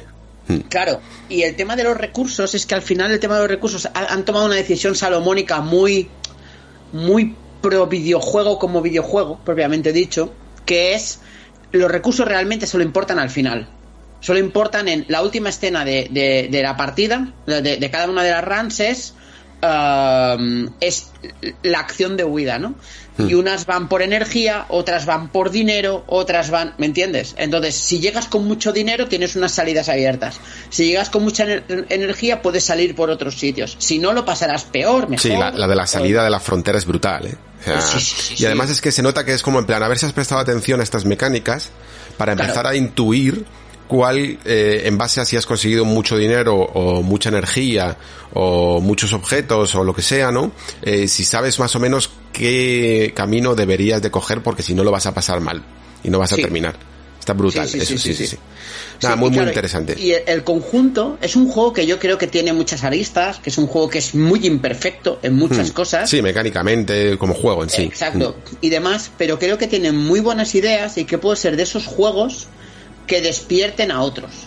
Entonces, por eso yo, yo le veo mucho valor a este juego. Aparte que tiene una banda sonora tremenda.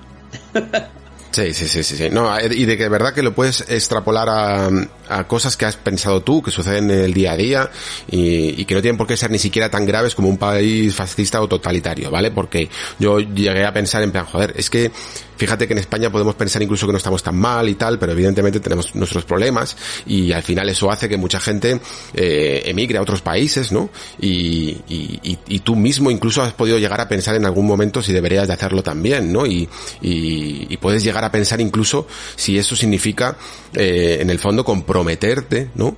Con este país o incluso hasta qué punto tienes un deber moral de compromiso con este país, ¿no? Incluso podrías llevarlo hasta el debate este de los youtubers que facturan en Andorra, ¿no? O sea, hay montones, montones de, de mm, caras en las que puedes mirar este prisma, que es este videojuego, y todas son muy interesantes de explorar, sinceramente.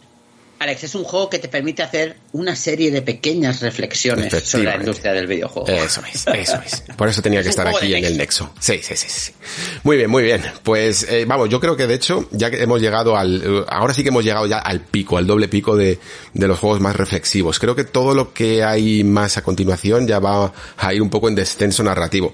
Pero aún así, eh, muy muy interesante también de, explorar. Pero yo es, verdad que este juego y Forgotten City a la hora, quizá con los Jasmine también, a la hora de hacer trabajar mis neuronas, ¿no? Son probablemente de los que más me hayan gustado del año, ¿eh?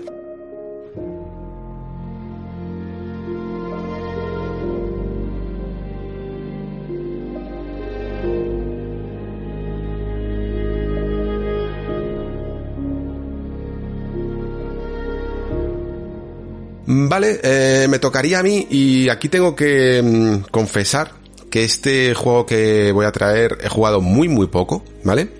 Pero es que no me podía permitir no hablar de Ender Lilies, ¿vale? Porque creo que es un indie eh, muy interesante que ha tenido su fama y, y, ha gustado mucho. Y no decir ni siquiera nada en esta temporada, además, que yo creo que ha sido la temporada en la que, bueno, la temporada del año, en el fondo, este 2021, que más juegos he cubierto aquí en el podcast, entre Patreon y podcast principal, por lo menos yo creo que había habido más de cuarenta y pico juegos, ¿eh? Lo estuve contando el otro día y me parece una demencia la cantidad de juegos que, de los que hemos reflexionado por aquí, pues que no estuviera en Lilies me dolía, sinceramente. Así que, evidentemente, no puedo hacer un super argumento sobre él, pero decir que más o menos todo lo que había ido leyendo sobre el juego es mm, cierto, ¿vale? A lo mejor eh, lo único que le podría llegar a decir es que de momento, de momento, no me está pareciendo eh, increíblemente original porque lo que veo es que sobre todo bebe es una especie de Metroidvania mezclado con algunas cositas, ¿no? De los Souls, eh, y cositas también incluso de esos Castlevania en los que ibas consiguiendo pues tipo ya sabes eh, Area of Sorrow, Down of Sorrow e incluso Order of Ecclesia eh, quizá incluso más Order of Ecclesia ahora que lo pienso porque puedes mm, configurarte un poco la botonera con las almas que vas consiguiendo por decirlo así ¿no? y, y es una mezcla muy muy interesante de un poco las bondades de cada uno de estos de estos juegos o de estos géneros ¿no?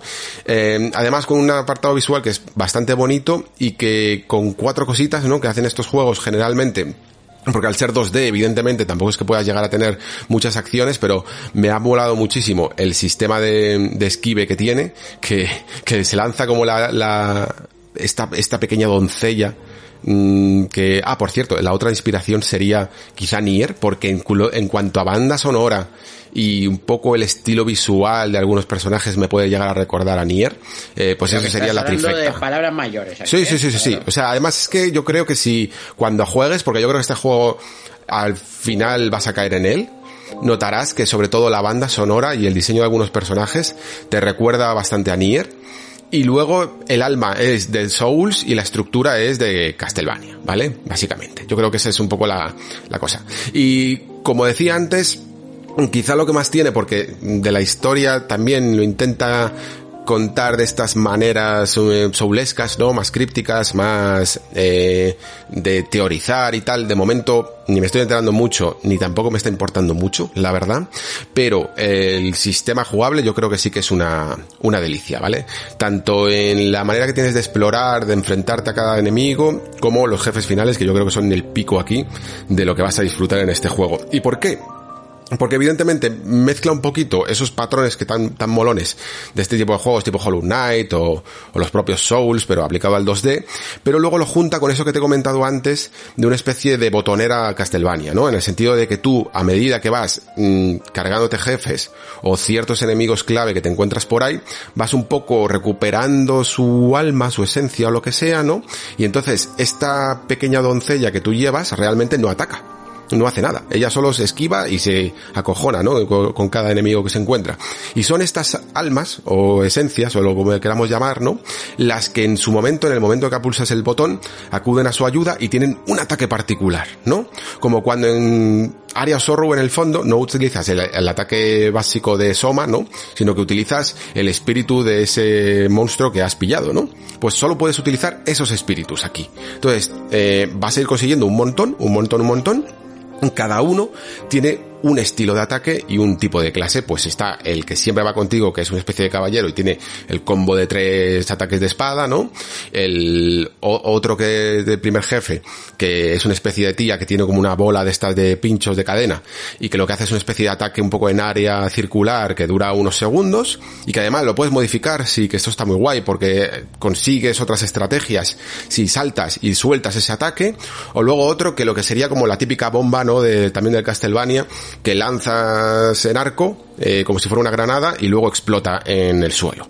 Pues estos son, por ejemplo, los tres primeros ataques básicos, pero claro, tú los puedes ir configurando de una manera que tú consigas estrategias más óptimas, más eficientes contra el siguiente área de juego y sobre todo contra ese eh, nuevo jefe final que se te resiste, ¿no? Y que a lo mejor si tienes otra estrategia a la hora de conjugar estos ataques, pues vas a conseguir mmm, un resultado mejor en, a la hora de enfrentarte a él y de y contrarrestar sus patrones. A esto le sumas eh, la forma parecida, yo diría, a Hollow Knight de curarte, ¿no? Con esa manera que tienes que ir encontrando ciertas curas por el escenario. O bueno, no, en el Hollow Knight era más eh, según te cargabas enemigos, pero aquí tienes que encontrar como unas florecitas, pero sí que tienes como unas curas muy claves, muy específicas que tienes que saber administrar bien y que además tardan. Con lo cual, eh, cada vez que te vas a cargar a un jefe final, tienes que tener cuidado porque es un poco como cuando te ves en Dark Souls un Estus lento, en, sobre todo en Dark Souls 1, ¿no? Que tardas lo tuyo y te puedes comer una leche y no te haya servido para nada, ¿no?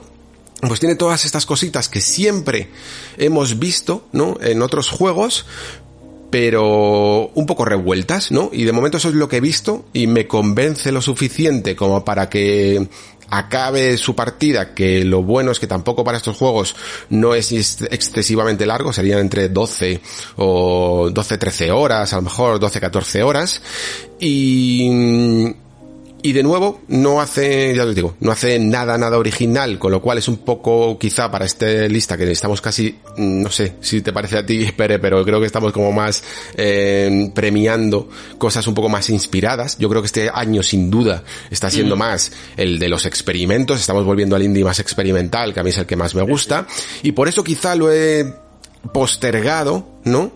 eh, en el tiempo, pero al menos es uno de esos juegos que sabes a lo que vas y, lo vas a disfrutar. Sí, a ver, yo este juego, te soy sincero, no lo he jugado porque estoy hasta el moño de Metroidvanias. Ya. Te lo digo así de claro. Mm. O sea, he, llegado, ha habido como una saturación, diría Hmm. yo, de, del género y, y estoy un poco cansado de- del género. De hecho, y dije, bueno, ya lo dejaré. Todo el mundo me lo recomienda porque tiene todo esto que has dicho tú, tiene ese apartado visual, ese, esos, esos feels que te llegan de otros juegos, ¿no? Que te recuerdan de otros juegos que también te han gustado mucho y demás. Ay, teme, tú sabes que a mí me dices Nier y, y- y- y soy como un tonto, un chupete, ¿sabes? O sea, tenlo ahí.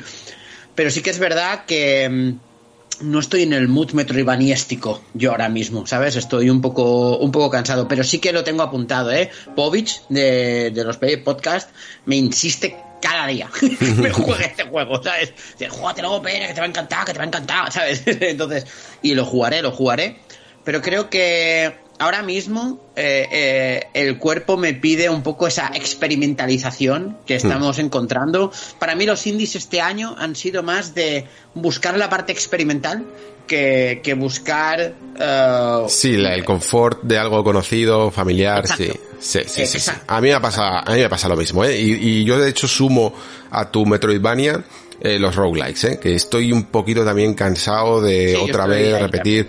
Eh, ya hemos llegado un poco a, mm, también al cenit de lo que pueden conseguir un poco estos juegos, o de momento no he visto tampoco mucha cambio. De hecho, me estaba pasando ya con, también con los Time Loop Games, ¿no? Que, que era como en plan, uff, de momento, de repente hay muchos. Lo que pasa es que, claro, si me haces algo como Forgotten City, se me olvida un poco que, que llevo un poco de saturación con los Time Loop Games.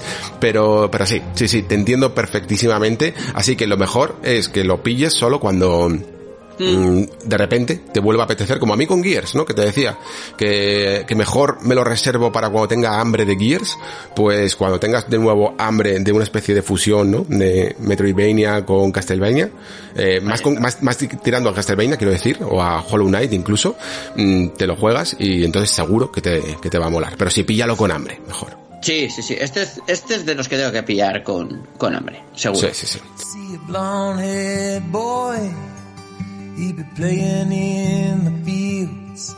And his daddy lives Vale, pues vamos a terminar eh, lo que sería el bloque principal con un último, un último juego y luego eh, hacemos unas ronda rápida de unos tres, yo diría. Vale, Sí. pues terminamos entonces con The Artful Escape. Sí, eh, bueno, si oís ahora un ruidito es que básicamente alguien se ha puesto a perforar aquí al lado de casa. Me sonaba como una impresora. Sí, sí, sí. Pues es, es un taladro de estos finos, yo supongo que acabarán pronto, pero me cago en la leche, ¿sabes? Bueno, en fin.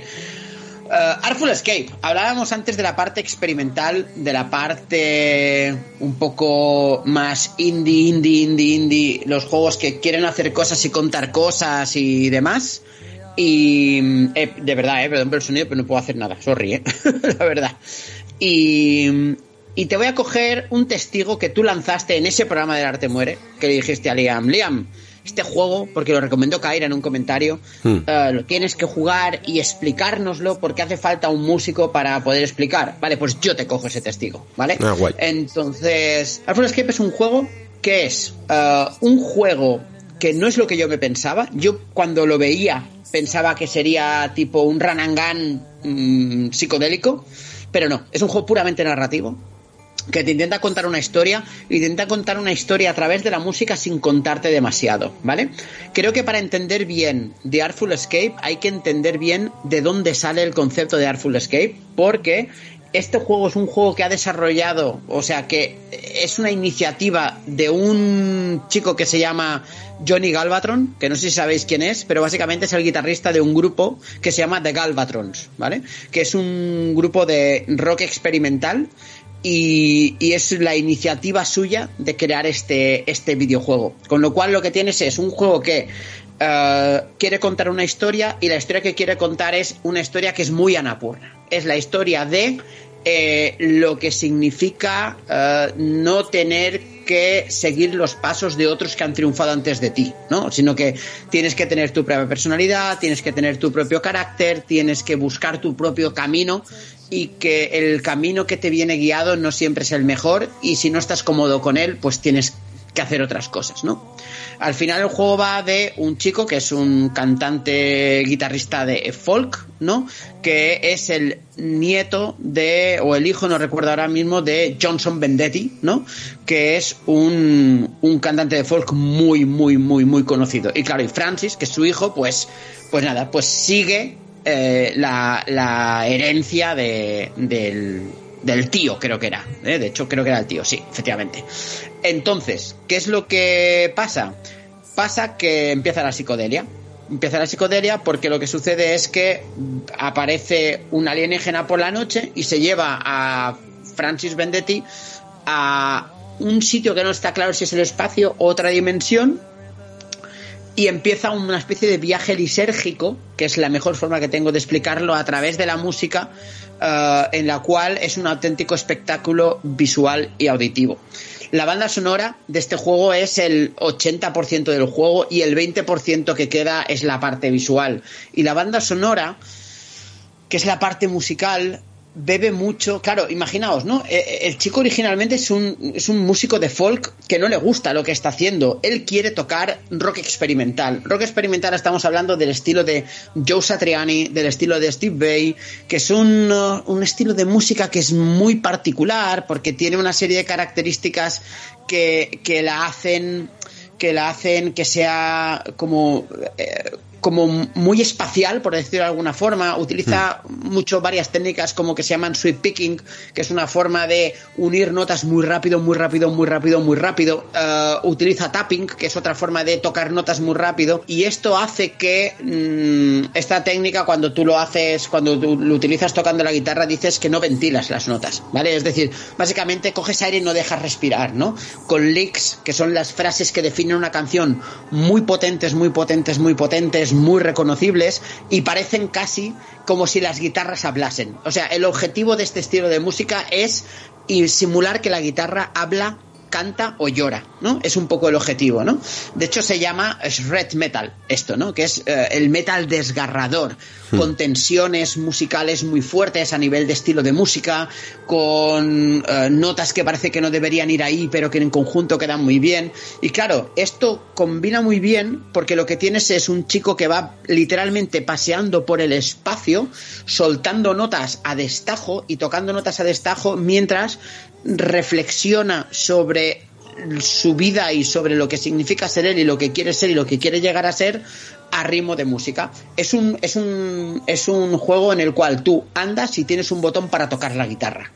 Y ese botón hace que toques virguerías guitarrísticas y te permite, entre comillas, crear melodías y frases melódicas uh, a golpe de un solo botón, ¿no? Y, pero no tienen más implicación que el sonido que tienen, ¿vale? O sea, realmente mm. no es, No hay es, realmente una recompensa, ni tienes ni habilidad, ni tienes que hacerlo la, bien. No, no, o... no hay recompensabilidad, no, no, no. Lo único que hay es que cuando tú aprietas, pues en el escenario pasan cosas, ¿vale? Mm. Es decir, por ejemplo, si tú vas por la ciudad sin tocar la guitarra, pues está la ciudad, pero si empiezas a tocar la guitarra, pues las luces se iluminan, las farolas empiezan a brillar, fuegos artificiales de fondo, vale, pues llévate esto al espacio, navegando entre planetas, uh, con ciencia ficción onírica y lisérgica y demás. Al final es un juego de sensaciones. Es un juego que te intenta transmitir lo que se siente con la liberación cuando tú encuentras tu verdadero camino y te liberas a través de las sensaciones. Y como no quiere que te quedes muy cruzado con mecánicas de juego de ritmo que tienes que estar muy pendiente de apretar qué en cada momento, pues lo hace a golpe de un solo botón. O sea, te, es un juego narrativo sin Esta es una especie de Walking Simulator 2D, ¿no? Eh, sí, exacto, exacto, mm. tal cual con un botón que te permite activar la música. Y tienes ahí cosas de Kirk Hammett, de, de Marty Friedman, de Alex Solnick, que son leyendas de la guitarra con mucha nota, muy cañera, eh, pero a la vez con mucho mensaje, ¿no? Es el rollo este de hacer hablar o hacer llorar la guitarra, ¿no? Y es, es brutal, es brutal, porque si habéis escuchado a Satriani con temas como siempre, Always With Me, Su Crying, You Save My Life, Saying Goodbye, que son temas muy de este estilo, parece de la banda sonora de esta gente. Pero es que yo después me fui a escuchar The Galvatrons, que es el grupo de este pavo, y digo, ah, coño, esto es lo que hay. Este tío está hablando de sí mismo, ¿sabes? claro, claro, claro, claro. Y es tremendo, ¿eh? De verdad que es un juego que es un espectáculo visual, es un espectáculo auditivo, se disfruta por el input. Es un juego que, digamos, te, te, empuja desde la pantalla contra la silla con todo lo que sale de allí, ¿vale? Y, pero que realmente ese empuje no es bidireccional. O sea, tú no haces mucho hacia la pantalla, sino que la pantalla hace mucho hacia ti. No sé si me explico con esto. Sí, sí, sí, sí. Joder, estabas diciendo que a lo mejor les dábamos a alguien como Liam porque ser músico y tal, pero no te estás quedando tú nada corto, ¿eh? Se te nota ahí los, los años de guitarra, ¿eh? Por eso te digo, es que claro, yo, yo, claro, este juego cuando empezó dije, hostia, hostia, hostia, pero esto, esto es lo que me mola tocar a mí, ¿sabes? o sea, claro, fue en plan de wala, ¿no? Claro, con el mensaje este que hay por detrás, ¿no? De, de, de búsqueda de la, de la, propia identidad, ¿no? Claro, al final es, es muy guay. Qué guay, muy bien. Pues bueno, pues con esto terminamos. Este me lo voy a apuntar, que además creo que también estaba en el, en el Game Pass y también era cortito. O sea que. Sí, no, no podemos, Tres horas y media, yo me lo pasé de una sentada. Claro, sí, eso está claro. Es, es el encontrar el momento en el que tengas esas tres horas libres para, para hacerte una sentada, porque creo que entrará mejor incluso que tener que detener un poco el mood y escuchártelo casi como una especie de álbum largo o, o, o algo así. Vale, pues eh, empezamos ronda rápida. Espere, eh, si como tenemos solo tres juegos, mmm, empieza y dos son tuyos, eh, empezamos otra vez contigo y, Vale. y, y luego sigo yo y luego ya mm, rematas tú y ya cerramos Vale. el programa. ¿Quieres empezar con Waltz and Club? Sí, empiezo con ese, que es un juego eh, extremadamente imperfecto. Es un juego que jugablemente es malo a rabiar. Es un juego que la parte jugable es un absoluto desastre y un despropósito. Pero detrás de este juego tienes al guionista de Danganronpa. ¿sabes? Es, es la, es la razón por la que yo estaba interesado en esto, ¿eh? Ahí está. Y al final es, es una especie de road trip a través de Japón de un grupo de chavales muy manganime, muy manganime, muy manganime, muy manganime. O sea, todo es muy manganime aquí, ¿eh? Todo, todo, todo, todo. Que tiene un aspecto visual que o te encanta o lo odias. A mí me encanta. Kaira, por ejemplo, lo odia. Dice, pero esto es una mierda, ¿sabes? Pero a mí me flipa, ¿sabes? Porque es como todo muy extremo, es muy chibi, pero, pero dibujado muy infantil y demás. O sea, es, es curioso, peculiar. La historia es curiosa y peculiar. Uh, y es un juego que tiene claro que te quiere contar una historia, pero que intenta ser más juego que simplemente una novela visual y le sale mal. Y ese es el problema. Mm. Porque las partes de mecánicas jugables son directamente malas. O sea, malas. Que las repites y dices, lo juego porque quiero saber qué pasa después. Pero si pudiese no jugarlo, no lo jugaría. Qué lástima. Con lo cual, sí, sí, exacto. Lo que La pasa histo- es pero que la historia está bien, entonces. La historia está bastante guay, ¿eh? Es, es peor que la de Danganronpa, ¿vale? Mm. Al menos que la del 1, que es el único que he jugado yo, o que las de los Zero Bueno, son, que- son prácticamente iguales, ¿eh? O sea, es claro. más o menos ese mismo tono. Claro, pero, pero esto es un. El tono es este muy parecido, es de este estilo. Ah, hay, de hecho, hay inspiraciones claras en Danganronpa, en muchas cosas y demás. La historia está bastante bien, con sus giritos argumentales y tiene un momento de toma de decisiones que te ramifica un árbol de, de, de avance y demás que está bastante bien. Pero es un juego que tienes que saber a lo que vas, ¿eh? Es un juego que, que de verdad, mecánicamente es malo, malo, malo. O sea, los pocos trocitos jugables que hay, que son. O sea, cada uno de los personajes tiene una habilidad, y justamente cuando acabas una fase, un nivel de, avance narrativo, pues tienes que jugar eh, con esa habilidad. Y hay una, por ejemplo, que es de tirar cosas que apuntas mal, es poco preciso. Tienes que esquivar unos ataques y lo que puedes esquivar es dando unos saltos que se ejecutan con el culo. O sea, malo, malo, malo, malo, malo, malo, malo. Pero al final a mí me compensó. Es el típico juego de 6 que dices, joder, Mm. es un juego de 6, pero que a mí me ha gustado. Mm. Yo lo, yo lo que me pregunto es cuánto tiempo se tarda en hacer un agujero en una pared, tío. O sea, ¿cuánto ¿A que crees? o sea, yo creo que hay, jue- hay juegos más cortos que lo que va a tardar este señor en, en taladrar la pared de, tu- al lado de tu vecino, en taladrar la pared. Le estoy odiando en estos momentos. le voy, le voy- lo voy a poner a jugar a según qué cosas, ¿eh? Sí, sí, sí. Al Forgotten City un poco. a ver si- a ver si Exacto, aprende algún poco de moral. Eh, y de hecho yo estoy aquí acompasando con el señor que está recogiendo la, absorbiendo las, eh, las hojas estas, o sea que eh, de los, los, pobres oyentes deben de estar entre yo el otro día con, con, con Lian y Chisco, que con un micro solo lo solucionamos todo a golpe de sonido enlatado. Y ahora esto, eh, estamos aquí perdiendo calidades, ¿eh? Sí, Pero bueno. Estoy hablando muy rápido, muy rápido, para no dejar espacio al sonido y muy cerca del micro para ver si lo tapo, ¿sabes? O sea... Sí, sí, sí, sí. Es lo que hay, es lo que hay. Yo que sé, pagadnos un estudio, chicos. ¿eh? Nosotros más no podemos hacer. En fin. Eh, continúo yo con otra no recomendación casi, aunque tú al final lo has, lo has recomendado, yo lo que voy a decir aquí es más bien a tener en cuenta para el futuro. ¿Por qué? Porque yo quería meter eh, sí o sí algún juego de realidad virtual y como realmente creo que casi todo lo que he comentado más o menos en el Nexo, sobre todo con ese Resident Evil 4 VR y tal, ya lo, ya lo he comentado, ¿no? Pues no tenía por aquí muchos exponentes. Y hace poco salió, de hecho fue un poco anunciado en la... Eh, ¿cómo llamarla? Eh, infame conferencia de Mark Zuckerberg que invadió de repente el, el, el Quest Connect este, el, el, Oculus Connect. Por Dios. Sí, sí, sí, para contar aquí su, su movida, lo aprovechó y de paso ya le cambió el nombre a nuestras gafas. Por cierto, que, se, que lo sepas, que tus gafas ya no se llaman Oculus Quest 2, se llaman MetaQuest. Y exacto. MetaQuest exacto. 2, sí, sí, sí. Le van a cambiar ahí. El... que vengan a cambiarme el nombre de, de, la parte de fuera de las gafas, ¿sabes? Va, va, a venir, va a venir Mark directamente a tu casa, va a llamar con, ¿sabes? A lo mejor se equivoca y va la del vecino, porque hace mucho ruido, y le va a poner una pegatina de meta exacto. encima, encima de... de la de Oculus, que lo sepas. O sea, estás avisado. Y ya de paso lo mismo te habla de este juego, que mmm, está bastante bastante interesante, sobre todo a nivel de física, se llama Blade and Sorcery eh, Nomad, porque es un juego que ya salió en su momento en la, en la Store de Quest, perdón, en la Store de Rift, y ahora, pues ya sabes que prácticamente todo lo que lo está petando están haciendo la versión de Quest, que son las que lo han petado, ¿no? Y entonces han sacado esta versión Nomad de un juego que en el fondo es el típico título de medio fantasía medieval en el que manejas un guerrero que, o mago guerrero arquero de todo, ¿no? Tienes todo el arsenal disponible. Y lo bueno que hacía este juego en su versión, bueno, ya lo hacía en su versión de Rift y aquí más o menos eh, lo hace exactamente igual, incluso mucho mejor porque el hecho de estar sin cables le da un valor súper, súper interesante, súper importante, yo creo, para moverte bien, que es que todo este manejo de armas, eh, de armas blancas, arcos, y pone un poco de magia, pero eso da un poco más igual, porque eso es más, más normal, pero la sensación y casi el peso, ¿no? Y la física de manejar ciertas espadas, estoques, dagas, eh, flechas y todo, todo el arsenal que puedes conseguir en este juego, está increíblemente lograda porque tiene una manera de emular físicas realistas que es muy, muy bestia, ¿eh?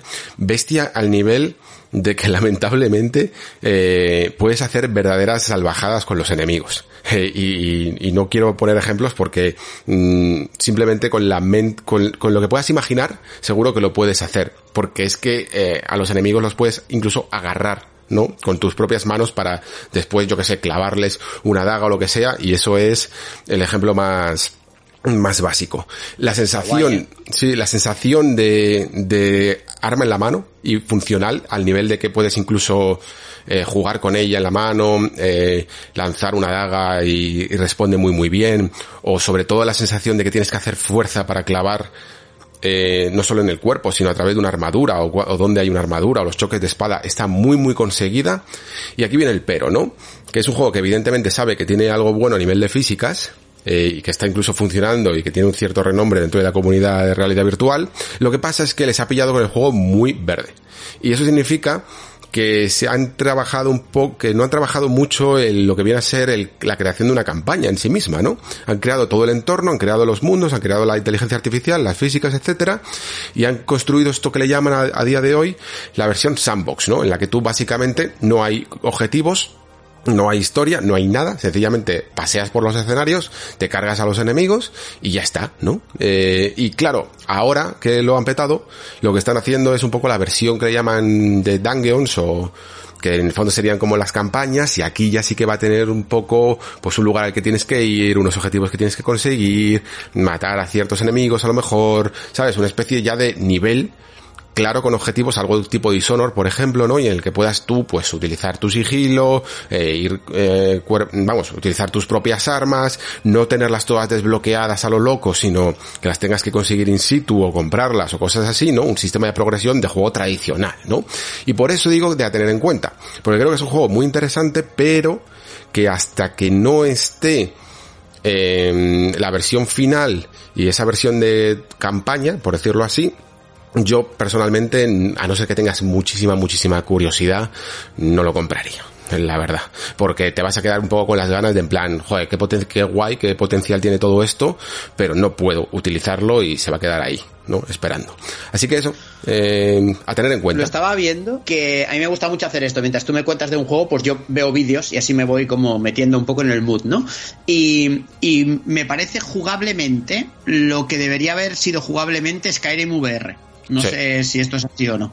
Sí, sí, tal cual. Pues, entonces, porque pinta guay. El, problema que, es que tiene los gráficos de Morrowind, ¿no? Quizá, pero... pero sí, sobre todo en la versión de, de, Quest, que lamentablemente pues es lo que es, ¿no? No, no, no tira para más.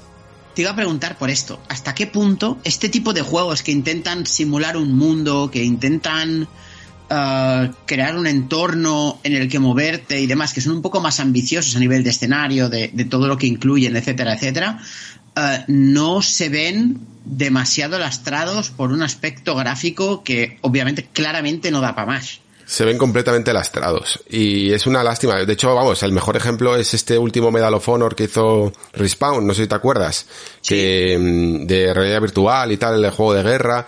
Eh, no sé que no recuerdo cómo se llamaba el subtítulo, pero la cuestión es que lo sacaron también para Rift porque era un juego que necesitaba graficotes, ¿no?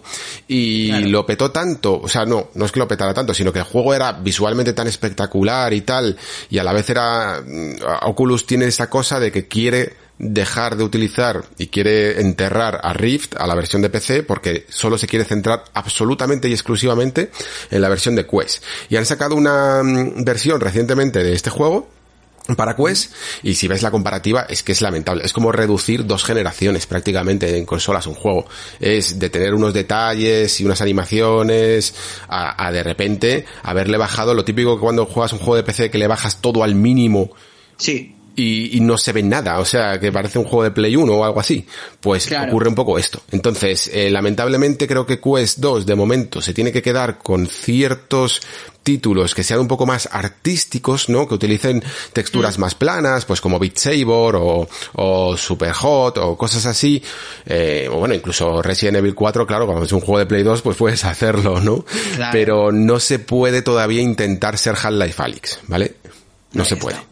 Ahí está, ahí está. Cuando tengamos las Quest Pro estas que van a sacar ahora, o las, o le metan ya un chip que no sea de móvil directamente, por muy avanzado que sea, ¿eh? pues entonces ya pasaremos al siguiente estado. Como Zuckerberg parece que no le queda otra que, que, seguir por el camino de la VR. Lo único bueno es que impasta e inversión va a haber. Así que veremos cositas a ver si, buenas. A ver si puedo jugar ya a Alex. Me cago en la leche, ¿sabes? En fin. Sí, sí, sí. yo creo que de una manera u otra eh, lo podrás terminar jugando. Bien sea porque conectes un día mm, a un PC bueno tus gafas, o bien sea porque salgan las PSVR 2 y lo hagan compatible. yo creo que eso va a ocurrir. Eh, terminarás pudiendo jugar y flipando y de repente eh, nada será lo mismo para ti. Uf, uf, estoy. Uf, es, es, es, como la espina pendiente de mis últimos años, esta, ¿eh? O sea. sí, sí, sí. Bueno, pues eh, terminamos con este Exo One. Sí, eh, cierro con Exo One. Eh, lo estoy jugando aún, ¿eh? Debo ir por la mitad del juego, un poco más. Creo que son 12 mundos y llevo 8, ¿vale? Y, y es un juego que lo voy a recomendar con peros. O sea, recomendable para esas personas a las que les gustan los slow gaming, ¿vale? Los mm. slow gamings. Eh, juegos más contemplativos, más de escenario, más de uh, quizás relajarte y disfrutar, ¿no? Pero en el que tienes que hacer un poquito de cosa, porque al final este juego es muy sencillo, o sea, jugablemente es muy sencillo y el concepto es muy sencillo, es tienes una nave que es como una bola que con un botón, con el gatillo derecho, haces que la gravedad sea a tope y después con el, gatillo, con el gatillo izquierdo haces que sea que se vuelva plana y pueda planear, ¿no? Con lo cual mezclando esto junto con el escenario pues utiliza, la utilizas para utilizar la gravedad y el surfeísmo, por decirlo de alguna forma, para, para navegar. Por ejemplo, subes muy arriba, pones la gravedad a tope, cuando estás a punto de llegar al suelo, te pones plano, coges una colina y eso hace que ¡fua! que salgas disparado hacia arriba, ¿no? Y te pone algunas pequeñas zonas a las que tienes que llegar uh, porque hay algunas cositas desbloqueables y demás. Tiene una historia de ciencia ficción muy básica, en plan de una tripulación que se perdió en Júpiter y uno de los de los tripulantes volvió y ahora está yendo con esta nave uh, que, que, vino con un mensaje alienígena, perdón, con ese mensaje se construyó la nave y con la nave vas a buscarlos, pero realmente es todo o sea, no se acaba de contar nada del todo bien, es como pequeños flashbacks y pequeños flashbacks auditivos sobre todo que te cuentan pequeños detalles, pero que la historia al final es, es un recurso que está para allá, ¿eh? o sea, no, no tienes una gran historia detrás tampoco, mm. ¿vale? Hay un misterio que de estos misterios que están creados para intentar incentivarte a seguir avanzando, ¿no? Pero en general lo que se hace guay de este juego. Yo lo, voy jugando, no me siento a jugarlo a tope, digo, me voy a hacer un nivel, ¿no? Es un poco, venga, me apetece jugar tranquilo, jugar echado para atrás, ¿no? Y, me hago un nivel. Y, lo que es muy chulo es que al final vas volando por escenarios alienígenas que tienen una sensación de escala tremenda, ¿no? Y hmm. claro, imaginaos lo que sería navegar con esta nave que tienes que ir un poco mejor hecho, pero el estilo, para que me entiendas, es lo que pasa en Falconier, que necesitas un poco el impulso, ¿no? Para poder, para poder volar, ¿no? Esa sensación de gravedad, de precipitación y después de, de, surcar, ¿no? De, de, surfear sobre las corrientes de aire y demás. Pues esto te pasa, pues imagínate hacer eso sobre, sobre el planeta acuático de Interestelar, ¿no? Mm. ¿Vale? Ahí con, con, con con olas gigantescas, con en medio de una tormenta eléctrica, con en medio de construcciones alienígenas imposibles y demás, pues es esa sensación que tiene, ¿no? Todo es como muy grandilocuente, por decirlo de alguna forma, ¿no? Todo es como muy espectacular, visualmente es muy impactante. Uh, y las situaciones en las que te mete en medio, lo que he dicho, ¿no? en medio de una tormenta de meteoritos, ¿no? Tú vas mientras caen meteoritos a tu alrededor. Es muy chulo y demás, pero al final es un juego de surfear. ¿no? Hmm, Con lo cual, y de ir tranquilo y, y sí, y un poquito aquí y un poquito allá. Y de hecho creo que le pesa que hay momentos en los cuales incluso yo creo que los desarrolladores eran conscientes de esto y, y te ponen como escenas too much videojuego, ¿no? O sea, si quieres hacer algo tan tan, ¿cómo te diría yo? Tan slow gaming, precisamente. Sí, más contemplativo y no... Sí, la intenta a lo mejor añadir más mecánicas de las que necesitaría o algo así. Te ponen, por ejemplo, hay un sitio en el cual hay encima una construcción alienígena totalmente monolítica, arriba hay una luz, significa que hay algo. Vale, pues tienes que explorar un poco para buscar el camino exacto para llegar allí donde tienes que surfear y después tirarte para arriba, como si fuesen pequeños desafíos. Hmm. Cuando este juego no necesita desafíos. Este juego lo que necesita es que disfrutes de recorrer ese camino con la ingravidez, la sensación de ingravidez, la sensación de velocidad. Y, y demás. Entonces, han metido esos pequeños desafíos para que la gente juegue al videojuego, ¿no? En lugar de que, que disfrute la experiencia. Pues, mm. pues ok. Yo creo que se, dieron cuenta que a lo mejor para mucha gente no bastaba y... Sí, les entraron los, miedos de última hora. Eh, mm. Esto pasa bastante, ¿eh? Para apelar a más público, ¿no? Pero, mm. pero no hacía falta. De verdad, con el misterio y con la navegación era más que suficiente para hacer lo que consiguen hacer. Hasta el punto que cuando te encuentras una de estas cosas las ignoras. Yo las ignoro al menos. Pues mira, eh, voy a colar uno más porque justo hablando de este me he acordado de que este año salió un título que a mí me gustó mucho y, que es antiguo, pero que ha salido una edición nueva para consolas y tal, porque el juego creo que solo estaba en PC, que se llama Skydrift, eh, yo no sé si tú lo conoces, y que es una especie de Wipeout o Mario Kart eh, de aviones. ¿vale?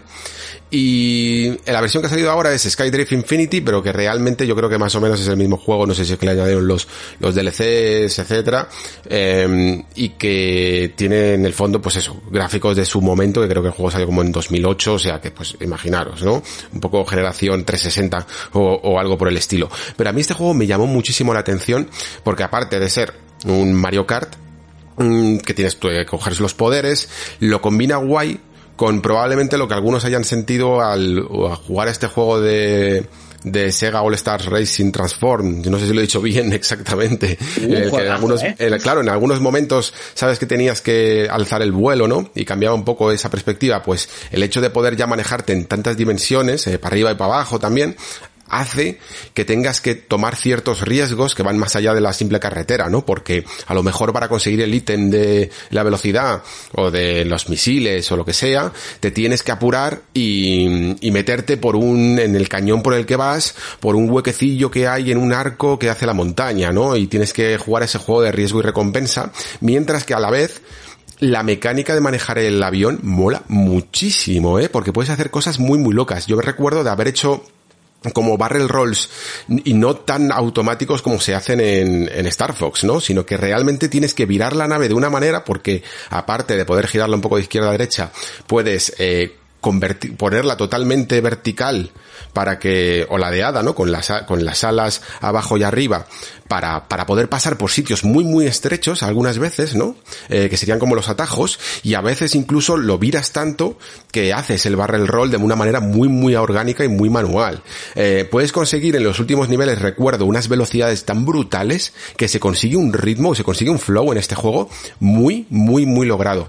Y lo recomiendo precisamente por eso, porque no he visto prácticamente a nadie hablar nunca de este juego y sin embargo yo creo que tiene ciertos valores y para aquellos que sean sobre todo fans del género de, este tipo de juegos, ¿no? De Mario Kart, de carreras con ítems, de verdad que creo que está muy bien planificado.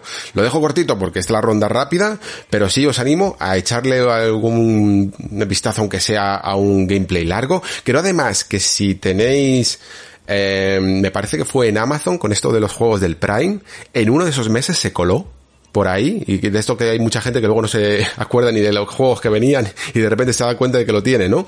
Pues echarle un vistazo porque los puede sorprender bastante.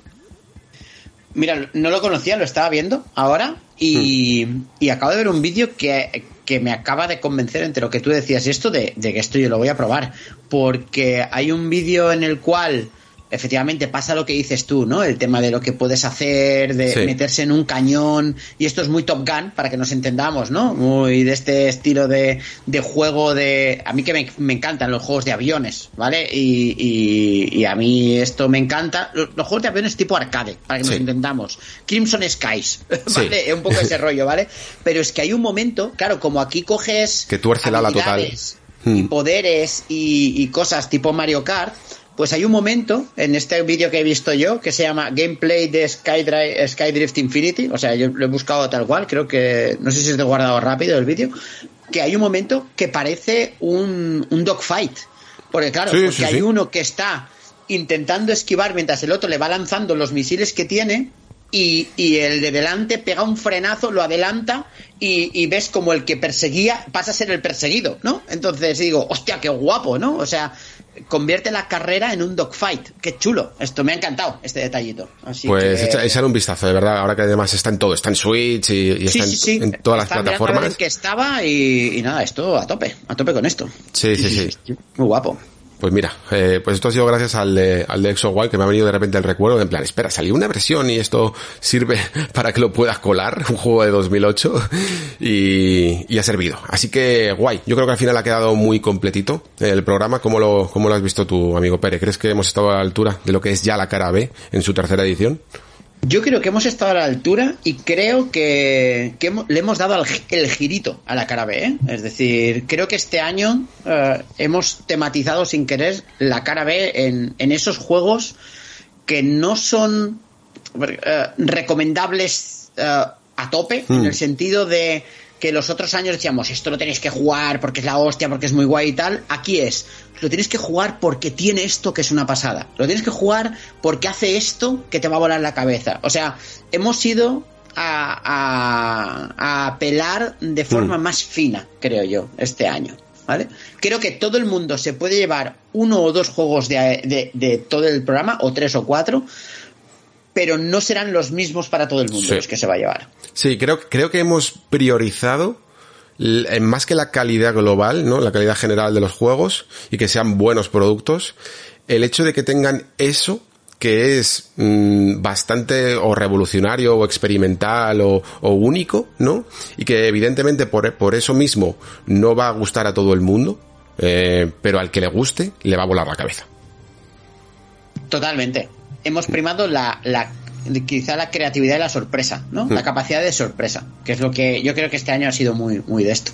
Sí, Así que- pues, pues yo te digo que he quedado contentísimo, de verdad. Yo también, ¿eh? Eh, siempre, siempre, siempre tengo muchísimas ganas de hacer, de que llegue el momento de hacer este programa.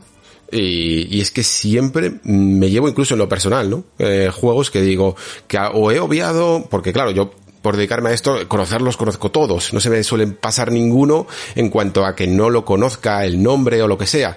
Pero sí que muchas veces lo que me ocurre es que lo obvio porque lo, lo prejuzgo o, creo que ya sé de qué va y qué me va a aportar y luego justo me vienes tú, me lanzas tus argumentos, me lanzas tu pasión y, me animas muchísimo a, a seguir jugando. Y mira que este año he jugado como un demente, ¿eh? es que de verdad. Ha para que luego digan de 2021 y he jugado con una, una maldita bestialidad. Y nada, espero que le hayamos contagiado también esa pasión, que yo creo que es lo, nuestra prioridad número uno, es esa, ¿no?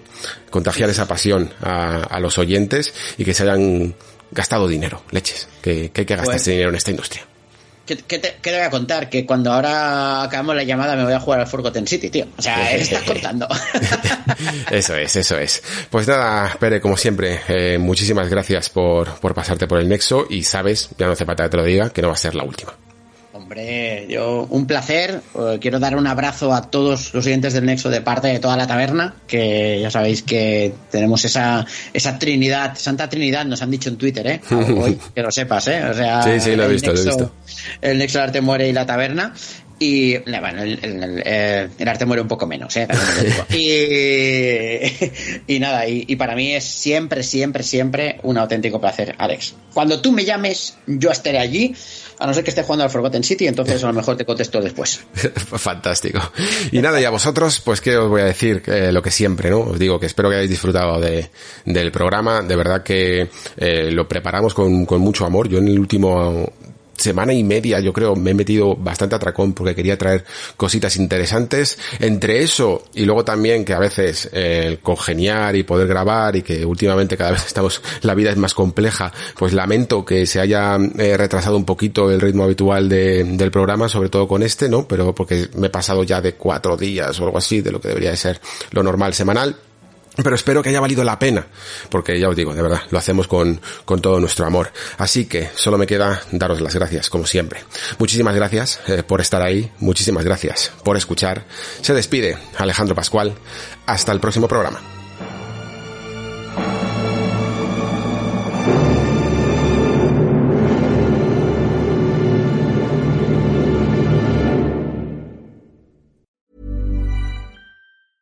Hi, I'm Daniel, founder of Pretty Litter. Did you know cats tend to hide symptoms of sickness and pain? I learned this the hard way after losing my cat, Gingy. So I created Pretty Litter, a health monitoring litter that helps detect early signs of illness by changing colors, saving you money and potentially your cat's life. Pretty Litter is veterinarian developed, and it's the easiest way to keep tabs on your fur baby's health right at home. Go to prettylitter.com and use code ACAST for 20% off your first order and a free cat toy. Terms and conditions apply. See site for details.